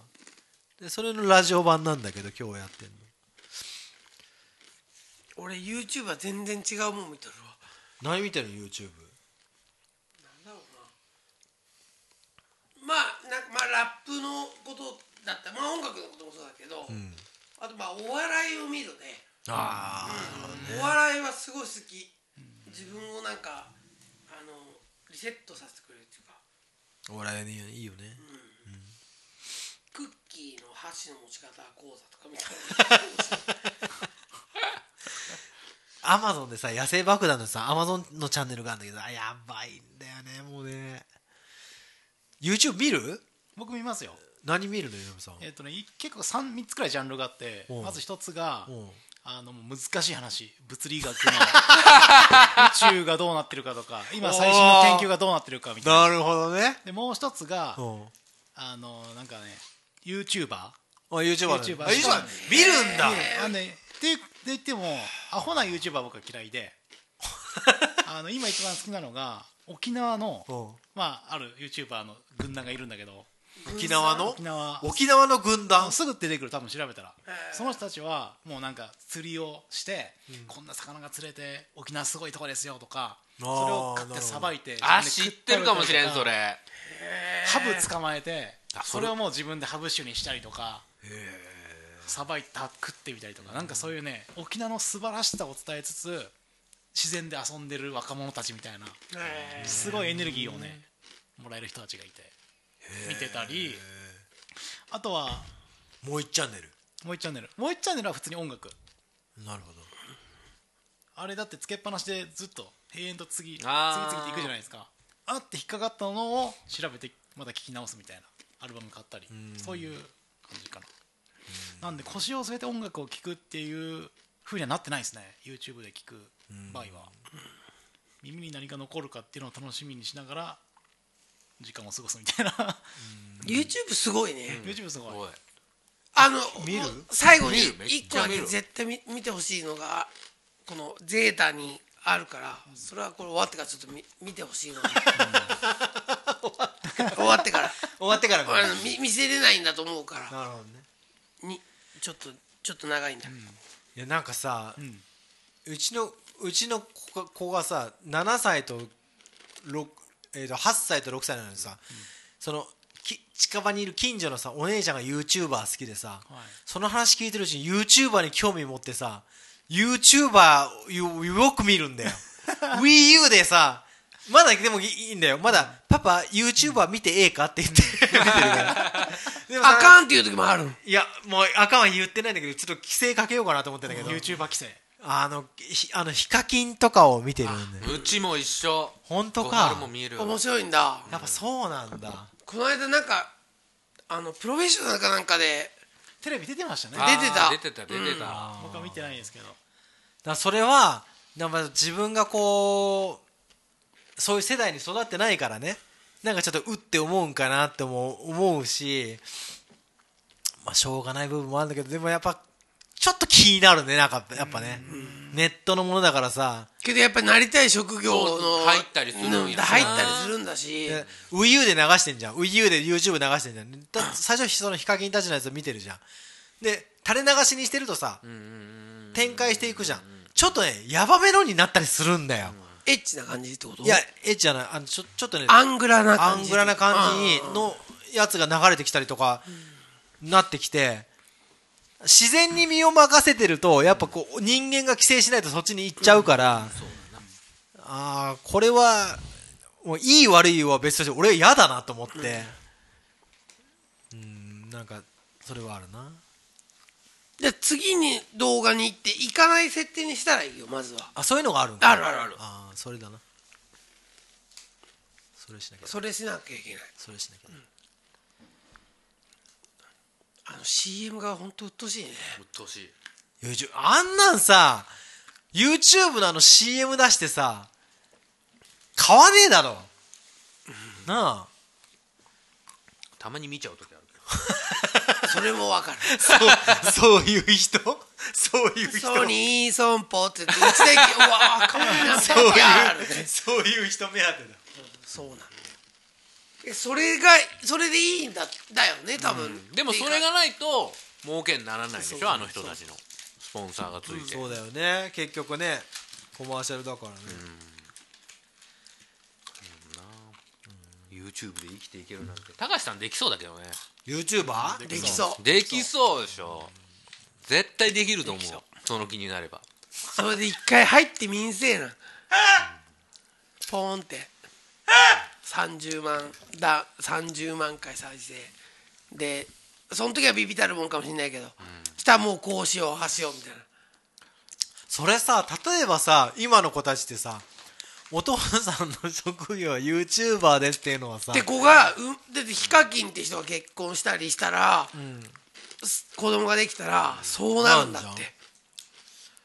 な俺 YouTuber ってさ YouTube ってアプリじゃん LINE LINE なーと一緒だろ？なんですよね。インスタグラマーとインスタ一緒だよ、ね、グラマーと一緒だろ、えインスタやってる？やってみる。ナベさんにナベさんに聞いたのが間違い。けどあアメブロで食ってる人も多分いると思うよ。何これがおすすめですみたいな、え SNS 今もうみ Facebook やってるよ、ね、ぼ僕はた始めたよね。今今ちょっとちょっとあの必要を感じてやってる。民宿で必要だなと思って。いう人はね。Facebook、インスタやってるよね。インスタ、インスタやってるけどインスタしない。投稿しないってことね。み見るうん。見もしない。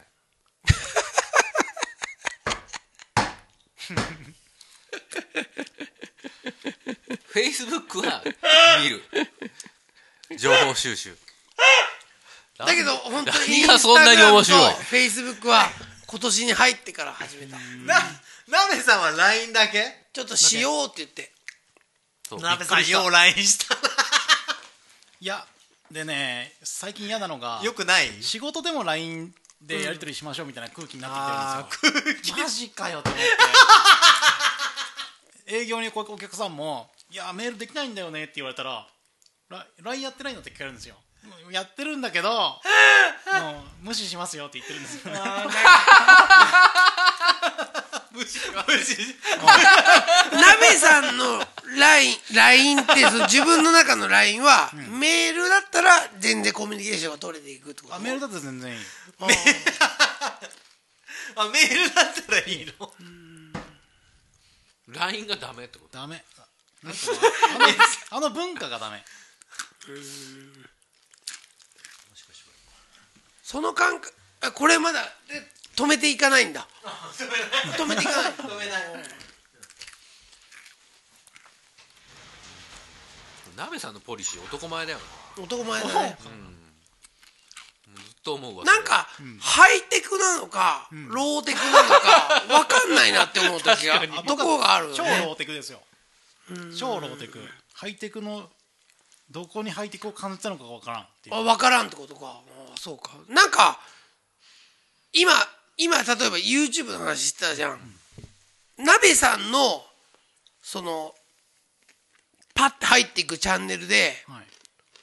そのハイテクのチャンネルに行ったとしたら、広告を見ないで済む方法とかをネットでパッパッパって調べて消していくっていうような俺の本当に東京にいるあのすごい連れとは全く同じ感覚を持ってるんだよね。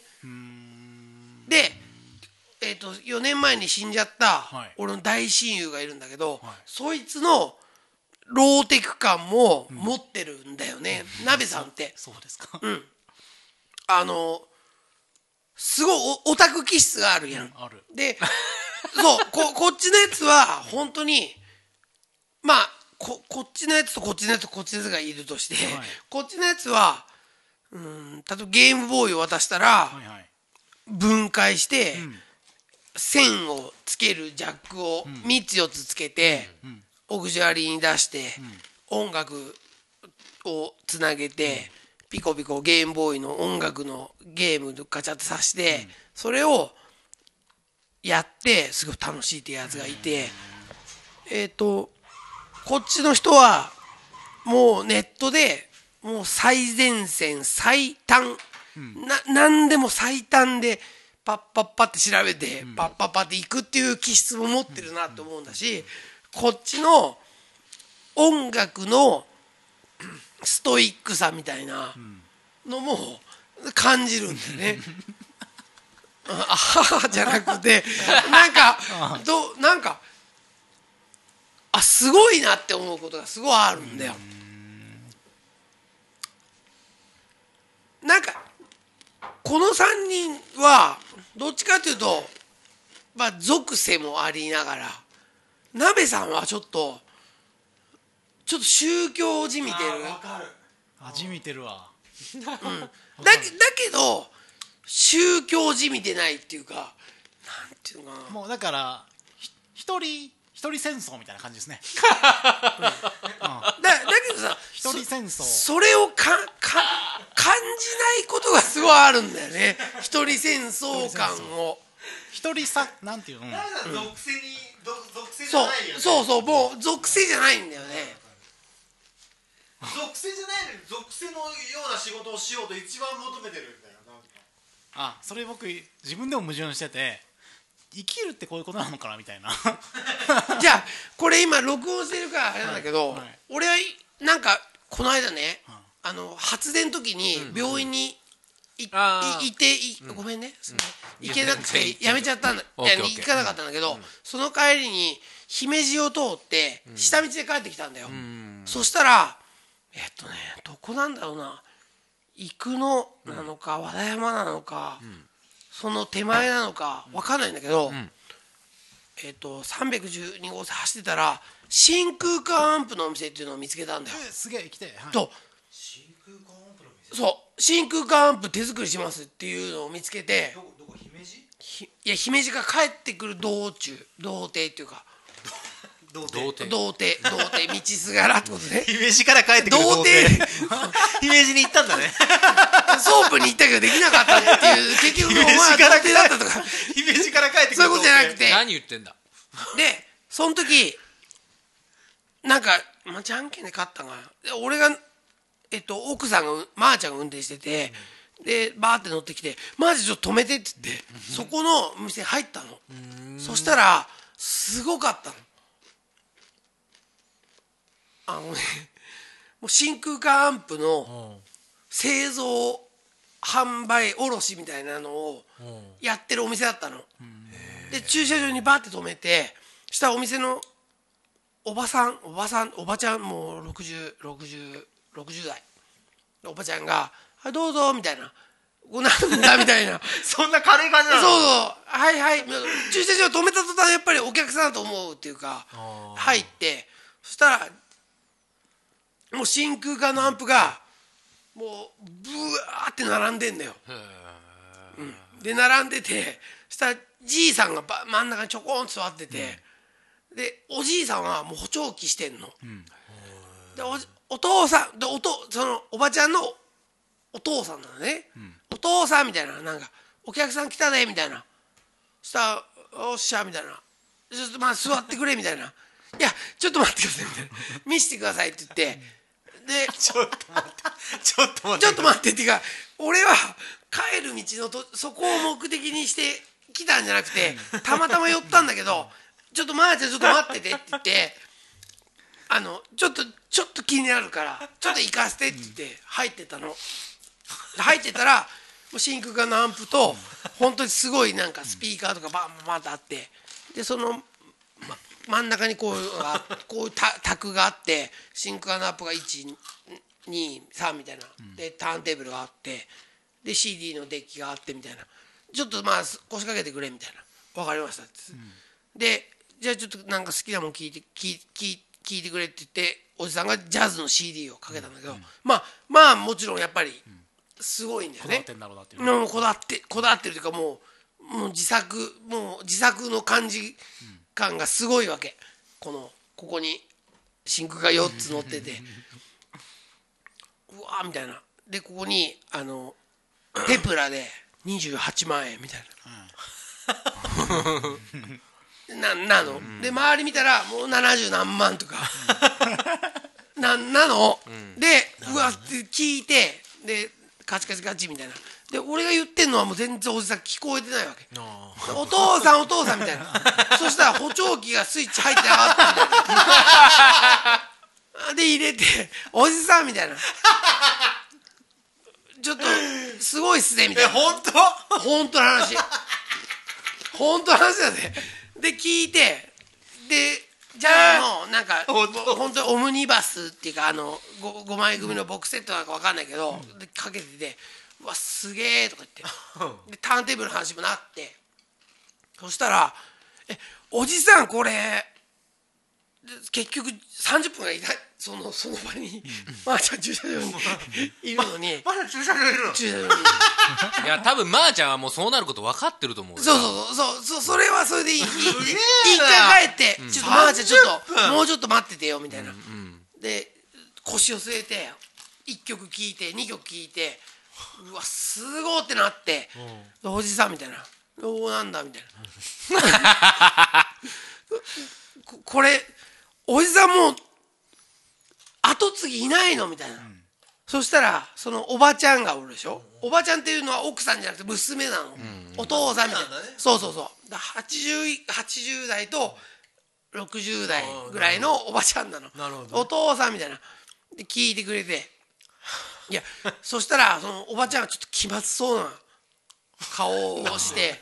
そしたらそ兄弟がおってそ長男坊がおったのよ、で亡くなっちゃったっていうわけなるほど。ちょっと前に亡くなっちゃったっていうああちょっと前の。かなそその人が多分兄弟が何人かおった中の一人がその真空管アンプの店を、ま、任されるってな、ま、任されるっていうか多分多分じゃあ4兄弟だとして、鍋さんが好きで俺が継ぐっていうその鍋さんが死んじゃったみたいなっていう話って言ったら変だけど他の人らは出てっちゃってで女は私で今日帰ってきてで俺が行った時には2時間その前にもお客さんが2時間おってなみたいなおじさんが言うわけ、ああそうなんだみたいな。おじさんこんなすごい状況誰がこの後する？みたいな、そしたらそのおばちゃんが「いやなんか亡くなっちゃったんだよね」って言って継ぐ予定だった人が「あそうなんだ」みたいな。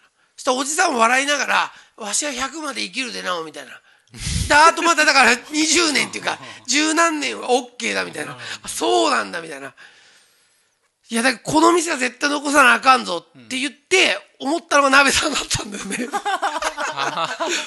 浮かんだのかもうもうそう。もう僕が継ぎますっていうおじゃあでこれそこにテプラで28万円って書いてあるじゃん、おじさんちょっとこれもうちょっといやちょっと28やっぱり28万するんだよね、みたいな、その前にあのちょっと俺伊豆市でクラシック好きな人の家の家に行った時に真空管のアンプがやっぱりやっぱりやっぱり何十万とか10万20万するような話だし、まあ、ネットで見てもやっぱり10万20万する、自作自作のねシンセサイザーにしてもそうだし、そういうのがあるからあの店は残さなきゃいけないなって、みたいな。そう。えばどどこら辺？えっとね姫路から312号で帰ってくる道の途中なんだけど えっとショップカード持って帰ってきたからそえっと多分朝来しだと思うわ。ええマジで？う行こう。朝子だったら行けるよね。朝子だったらいける。朝子から福崎入る。どこだろう？えそのおじさんはさアンプを作ってるの？作ってるんだよ。真空管は？しにどっかから入手して入手してんだけどその真空管もえっともう障害保障じゃないけど、抱え込んでもう真空管を抱え込んでて一回じゃあまあまあ壊れることないと思うけどやっぱり機械だし、壊れるし、その人の扱いによって壊れるけど、えっと、その真空管を変えるストックは持ってるっていう、もうあのだからもうあなたが死ぬまでに一回買ってもらったら障害メンテナンスって言うんだけど おじさんは100歳で死んじゃうわけ。そうっていうような感じなんだよ。障害メンテナンス保障の生涯はおじさんの生涯だね。そうそう。そうそうそっちか。俺俺の生涯じゃないよね。おじさんの生涯だよね。でその周りはもうほんと普通の道でまああのまあユニクロがあるわけでもないしマックがあるわけでもないしみたいなどどっちかっていうと一車線道路みたいなんでどっか高速がちょっとすぐ乗り場があるみたいな場所なんだけど多分朝子の次か次の次ぐらい。本当に市川とかより全然こっち市川福神崎かなじゃあ。神崎より手前ぐらいだと思う、へえ陸のあたり、うん、山東より先。神崎から来てる人がいるから聞くわ明日、えなんか全国的に有名な店っぽいですよね。多分ねそうだと思う。マジで、で今までに人生でまあ100台以上は自分の自作のをうもう本当にここここんぐらいの規模じゃなくてもうちょっとショールームがあって車が4台5台ぐらい止めれるような駐車場があってで真空管アンプ制作でか販売。書いてるの？書いてる。もうバーって書いてる。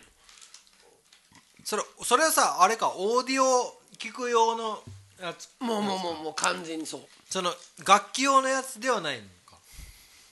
まあだから楽楽器でもつなげるのかな、そしたらそのターンテーブルの話になって「え大瀬さんこれ」たらこのターンテーブルがすごいんだみたいな。あターンテーブルあるの？ターンテーブルがでレコードもかかけてリスニングでできる環境があるわけ、でそのターンテーブルがそのテクニクスっていうのがずっと俺らの DJ の時のあのもう定番のがあってテクニクスの子会社がえっとニューっていうメーカーを出して本当だったら10万円20万円するんだけどその今ほらアナログブームだからそのアナログターンテーブルの、えっとダイレクトドライブのを、えっと冷価で出すっつってべあの日本のメーカーがだよ。で3万円台で出すのがあってそしたらこれが、えっと先月から10台売れたわみたいな。それは自分の中であこれ出たんだみたいな。やっぱターンテーブル欲しいなって思うんだけどやっぱ5万円以上な高いもんね。いいのがする,、すするんだよね。で10万円するんだし、そそのおじさんがそれを知ってたりとか、やっぱりその音楽にすごい精通ししてしてるんだよね。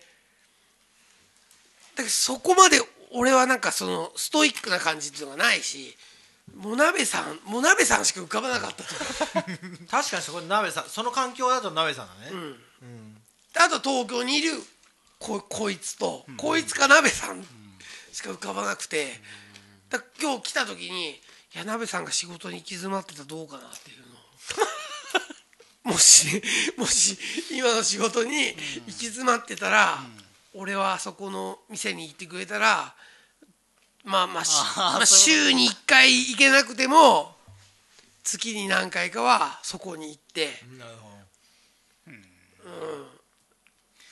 その好きなんですけどねそういうの。仕事にしたくないんですよね、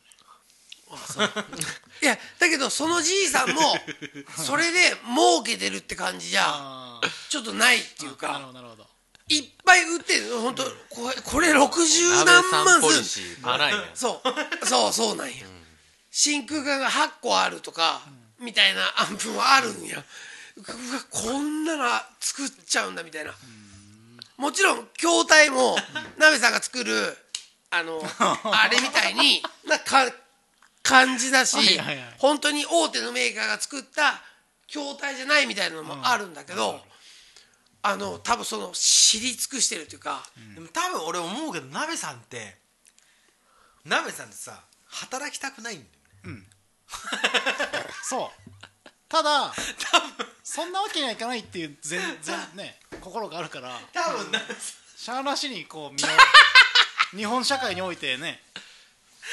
だ今今の話もまさくんのそのアンプの真空管アンプのおじさんの後をつ継ぐのが鍋さんだったら映画になるんだけど鍋さんが働きたくないんだよ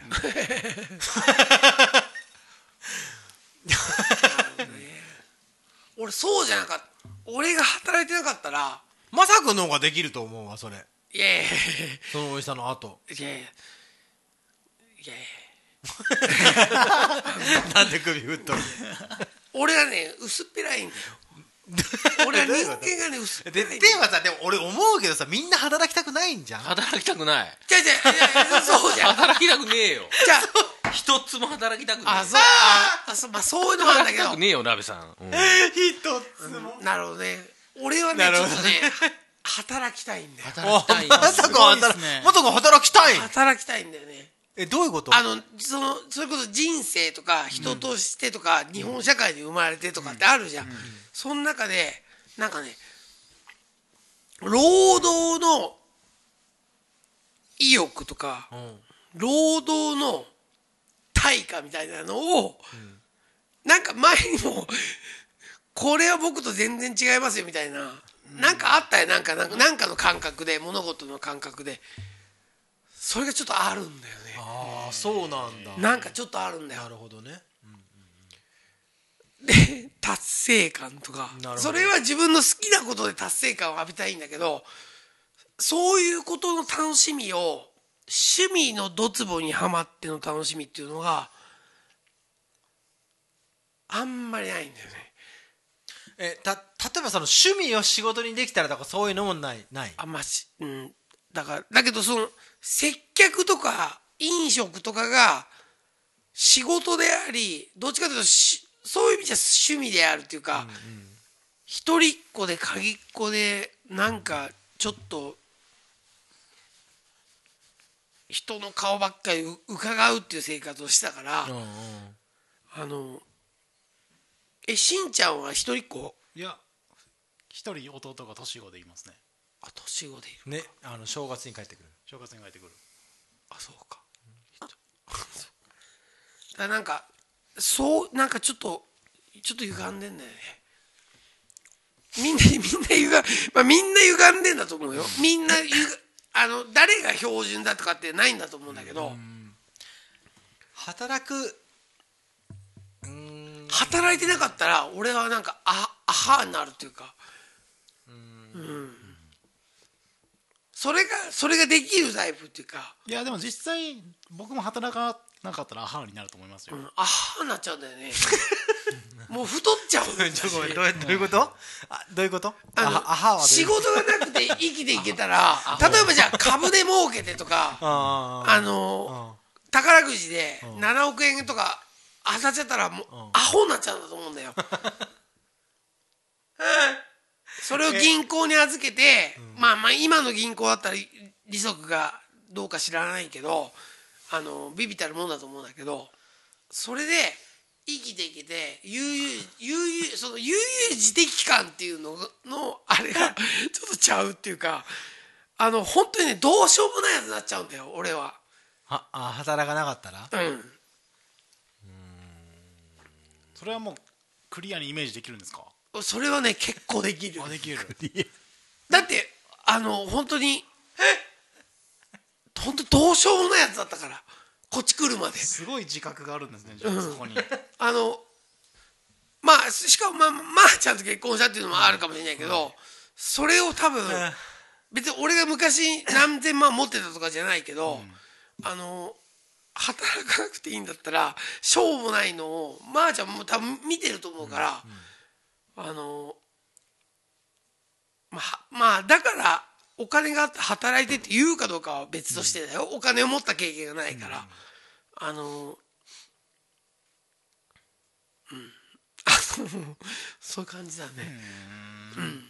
それはねすごい自分の中のビジョンとしてある。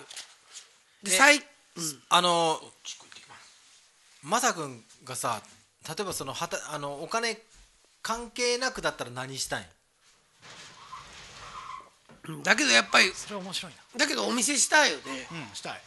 お金関係なくだったらお店飲食？まあ飲食だよね。飲食っていうか、まあ、お酒を出すだけかもしれないし。あー、あー。それこそまあ音楽かけてっていう店はしたい。で何も考えなくてよかよかったらもうさじゃあ酒出して音楽な流すみみんながあのそれこそ若い世代でもそうだしお父さん世代でもそうだし自分が好きな音楽をかけてあの、まあ、もてなしたいっていうかあるというか人と喋ってたりとかー。人と関わりたいっていうのがすごい。それすげえな。今最高じゃないかじゃあ。宿やってるし。そうそうそう、ねだ宿を本当に週5週6でお客さんが来て何組2組1組2組のお客さんがずっと来てそれで食っていけるっていうのはあのすごい向いてると思う。なるほど。多分多分2人はしんどいんだと思う。しんどい。しんどい。しんどい。ねしんどい。しんどい。でもしんどいね。自分の時間が欲しいとかさ。いやういやすうん人を騙したいですね僕はね。清純に向き合うのが楽しい。清純に僕は向き合えないんですよ。どういうこと？人騙し騙騙したいの？騙したい。だけどその向き合いないのが楽しいと、俺の感覚はまあちょっと分かんないな。俺は人の表も見たいし裏も見たいの。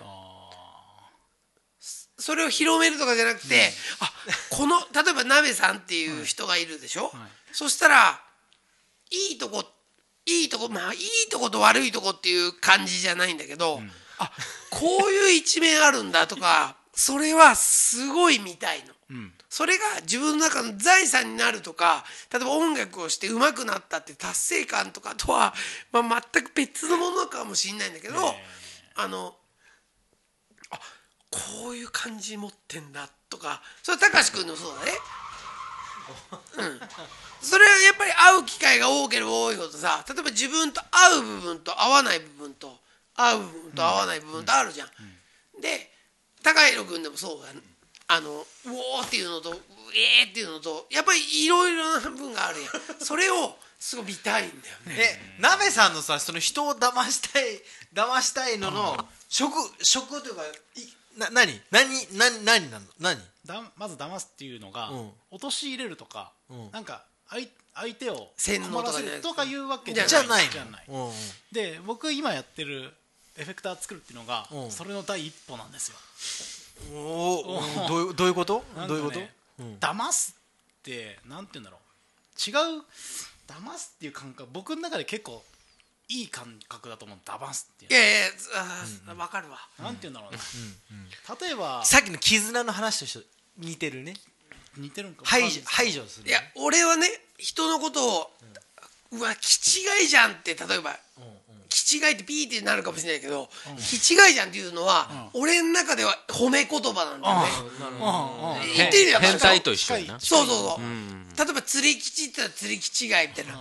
吉もうすごい吉違いみたいですね。釣り吉三平。そうそうそうそう。そしたらこの人は一つのことが本当にこのこと命なんだなっていうリスペクト最大限のリスペクトみたいなのことがあってなんかうん。例えばまーちゃんとか喋って「気違いじゃん」って言われたら例えばなんていうの「え気違いって言われた」みたいな。でななるじゃん。やったぜだけどなんか俺らが育った環境の周りではうわ気違いだねってなったら上がる上がるイメージっていうか、お俺らの友達の中ではあこいつはそのことに関してはプロフェッショナルなんだっていうイメージっていうことでしょ？なるほど。そういうことだよね。まあ騙すっていうのとは意味が違いますけど感覚としてはそういった感覚で、なんかねあそういうことだな。あ騙されあ騙されたってなんか嬉しい時ないですか？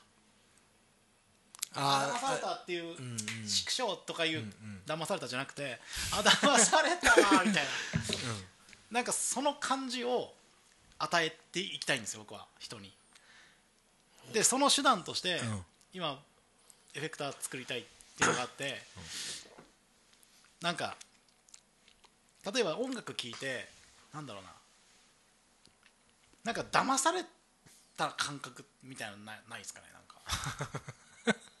自分の中になかった何かを植え付けられた、あなんか。自分の想定を外れるって騙す騙されたっていうことじゃないですかねこう来ると思ったのに騙されたな。いやいやあのすっげえ面白いけどわかんねえ。なんかほら人って会った時に見た目だったりなんだったりで勝手な想像するじゃん。それそうそれを覆すっていうか、だけどあの多分貴司君からしたら鍋さんは最初からそういう感じだと思ってるってことなんだってことなんじゃん、あそうか。そうか。そうそうだからそう。鍋さんはエフェクター作りそうだしっていうイメージだってことだからうん。覆されてないってことやんね。あ？なめさん？なめさんになめさんなめさんについて？ん。うーん。そそうかな。でもまあ好き好きよなめさん。いやいや好き 好きだけど。いやうん。あなんかすあわかあすごいわかる、この人こんな趣味あったんだ。なんか意外性っていうわけじゃないんですよね。あなんて言うんだろうな。あここまで行ってんだ。とかそういうこと。例えば全くエフェクターとか知識ない人にとってみれば、それは当然の反反応だと思うんですえわかるわかる。そんなん作れるんですか？とか。あーただちょっとしてる知ってる人から見たら、そういう感情は多分ならないんですよ。あーああなんかうん。あーこんなん作ってんだ。うん。っていうそこに対するうんうん裏切り騙すというかあの 騙すんです。なんかもう。えそこはどうどう騙すの？だからなんだろうな。僕しか持ってない、うん。そのああなるほどね。僕しか持ってないもう理解しようと思ってもそのあ入り口が分かんないようなことを僕はしてるっていう。なるほそれを知らずに提供してけど街に行ったらそれの人がすすごいいるんだよね。だから鍋さんとか街に行って行ったらすごいハマっすごい人たちといっぱい出会うと思うわ。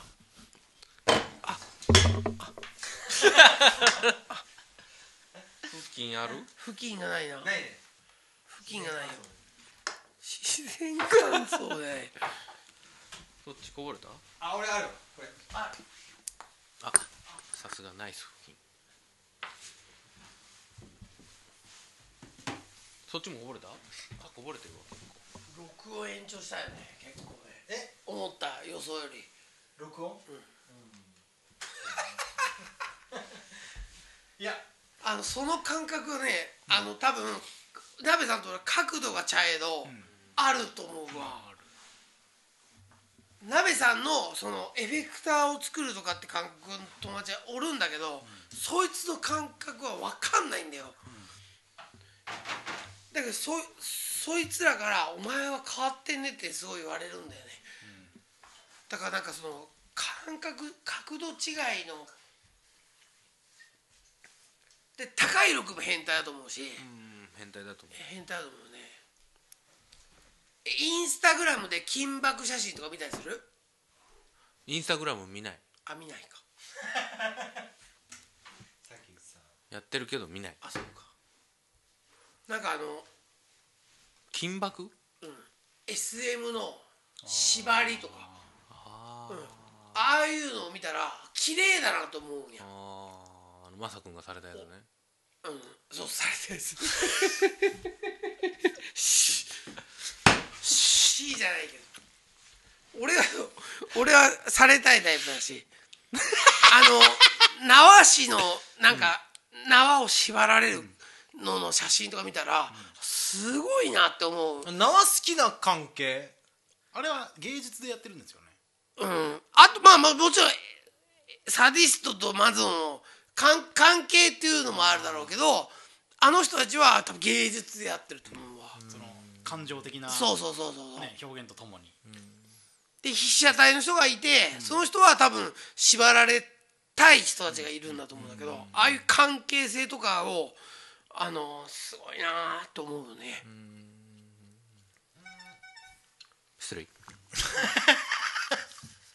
それそれ何？メール？メール。メール。メール？ない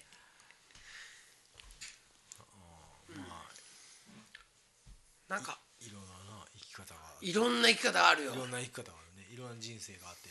でもまあそのいろいろいろんなのも。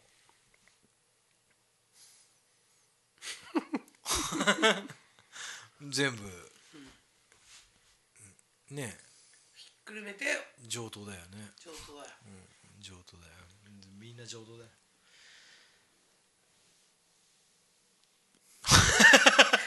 まああのー、ほれほれ。お前らの酒を飲みやんせ。キリンメッツのコーラ味を鍋さんが持ってきたけどゼロカロリー。あそれゼロカロリー。よくぞあったね。はあ？マッサンの帽子に右側には RS それそれ縄を持って こやつ縛れ喜びなあそれなさてやれやれ今宵ゼータの温度ころ。私温度ころ高の左手には高弘スカイウォーカーと 過去に呼ばれた男。男の左胸には桜清流の里清滝の四文字。不器用だけど可愛いね。あそれ。高弘スカイウォーカールークスカイウォーカーとはちょいと違うけど。だいぶ違うよということで、えー、1時間55分、えー実質の時間は曲を聴きましたので2時間15分を過ぎたところで、えーそろそろ締めにかかりたいと思います。高弘君えーちょっと待ってあのーもあの番組中なんですけどはい。次のリハの予定を決めたいんですよ 怖っ。次のリハ。まず入入らして。4人で。いいつ行ける？とりあえず19は僕ダメです。19って何曜日だ？それ。木かえ？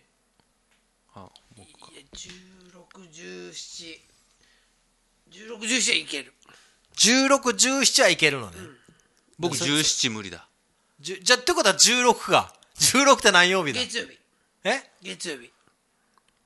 16月曜あもうすぐっすね。うん。今度の月曜日。え？ちょっと OK じゃあ16月曜日で。いいとも OK いいとも何を何が演奏できたらいいですか？えっととりあえず前のやつ。はい。あのー寿司じゃないやつ。前シーズンにやったややったやつをおさらいして入る。で目ででそこであのープランを立てていきたいんだけどやっぱその曇り空までにどう組み立てていくかってとこをやっぱやっていきたいので。全部忘れたもそれは忘れるわ。だから高弘君だから血が流れるんだよ。忘れるから。う指からね。そうそうそうそう。な16にするか？16しよう。か月曜日するかで、で、何回入れば曇り空いけるかっていうの。で、あ、あの、で、今年度、今年は、やっぱその曲を取りたいんですよ、ちゃんと。はいもう全部じゃない、もちろん全部は無理だから。とりあえず曇り空までは、曇り空に向けてライブをちゃんとこうやること。で、ほんで、曇り空終わったら、ちょっとレコーディングに向けて、まあ、それはもう個別になるんで、個別になったら、もう、個別調整だから楽になるんで。とりあえずライブまでは4人揃った方がやっぱいいんで。録音はカドゥーヤで？カドゥーヤでやろうかなと思ってる。まずと特にドラムだよ。ドラムをどう取るかがまずやった経験がないからさ、当然ドラム取ってだんだん重ねていくんですねベース。あのイメージでは、最初に4人で集まってクリックドラムがクリックを聴きながらタークがクリック聞きながら one two three four でやって一発取るじゃん、うん、一発ものの音源一本取ってそれをもとにタークがレコーディング。んで鍋さん僕のまさくんの僕かな。まあ曲によってはね。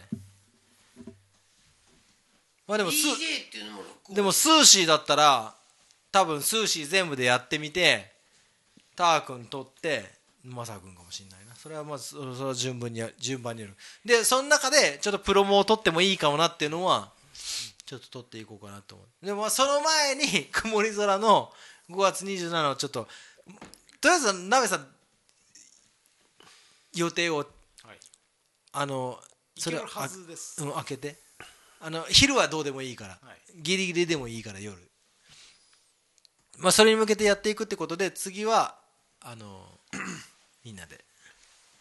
いやそう、はい、ということで、えー、じゃあ最後に高野君からあのワンワンラップどうぞ。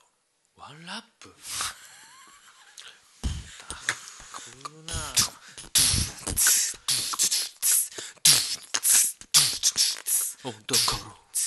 だから。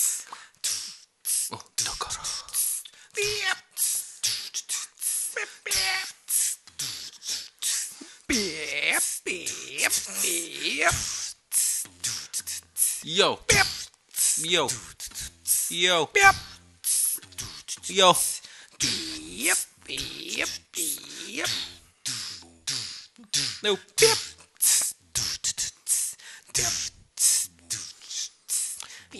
Yep. 難しいなラップ。ああ。なべなべさん。Yeah.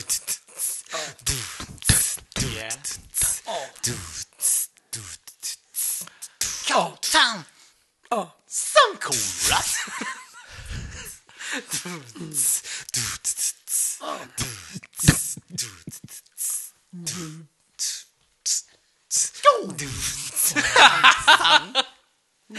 Korat! MC、MC、MC、MC、MC、MC、高弘。ドゥピャッさっきからピアしか言わない。高弘君とピアーか。え、なべさんさ、変わってるんだよ。ドゥピャッなんでや低音入った低音低音が入ったね今い。きますよ Yo! Yo! あん、あ、あ、あ。今日も黒いさ。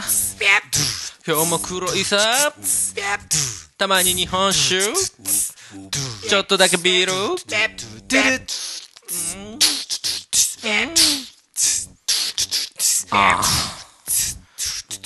MC、MC、MC、MC、MC、MC、MC、マッサン。さくら。さ、さ、さ、さくら清滝。ひらがな清滝。特保のコーラ。カロリーゼロ。あんたと一緒にやってく私はどうなの？それはこうなの？私ラップもインも踏みません。よインでも何でもアウトでもインでもアウトでもようでもようでるれるれようだいかんようでるれるレようだいかんこすこす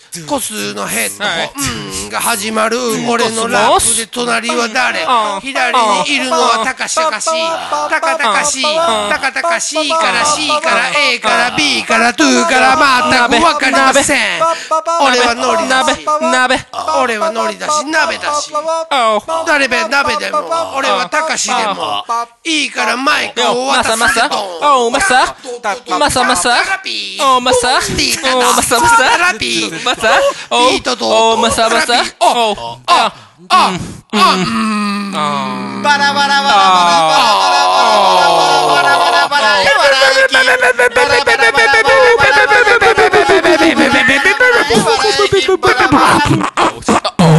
para,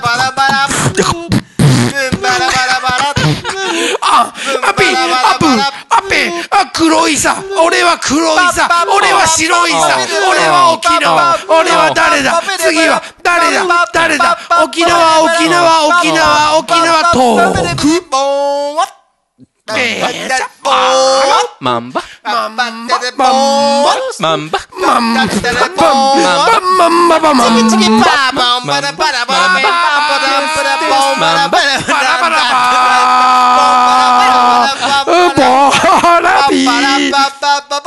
そうそうそうというわけで、あーイエーイすごかっやっぱ次の曲はラップだな。というわけで、ほんとこれの夜、第25夜、この辺で、えー、おさらばしたいと思います。秀永さん、聞いてますか？き 聞いてない。それでは皆さん、良い朝、良い昼を、良い夜を、さようなら。おー、バイバイ。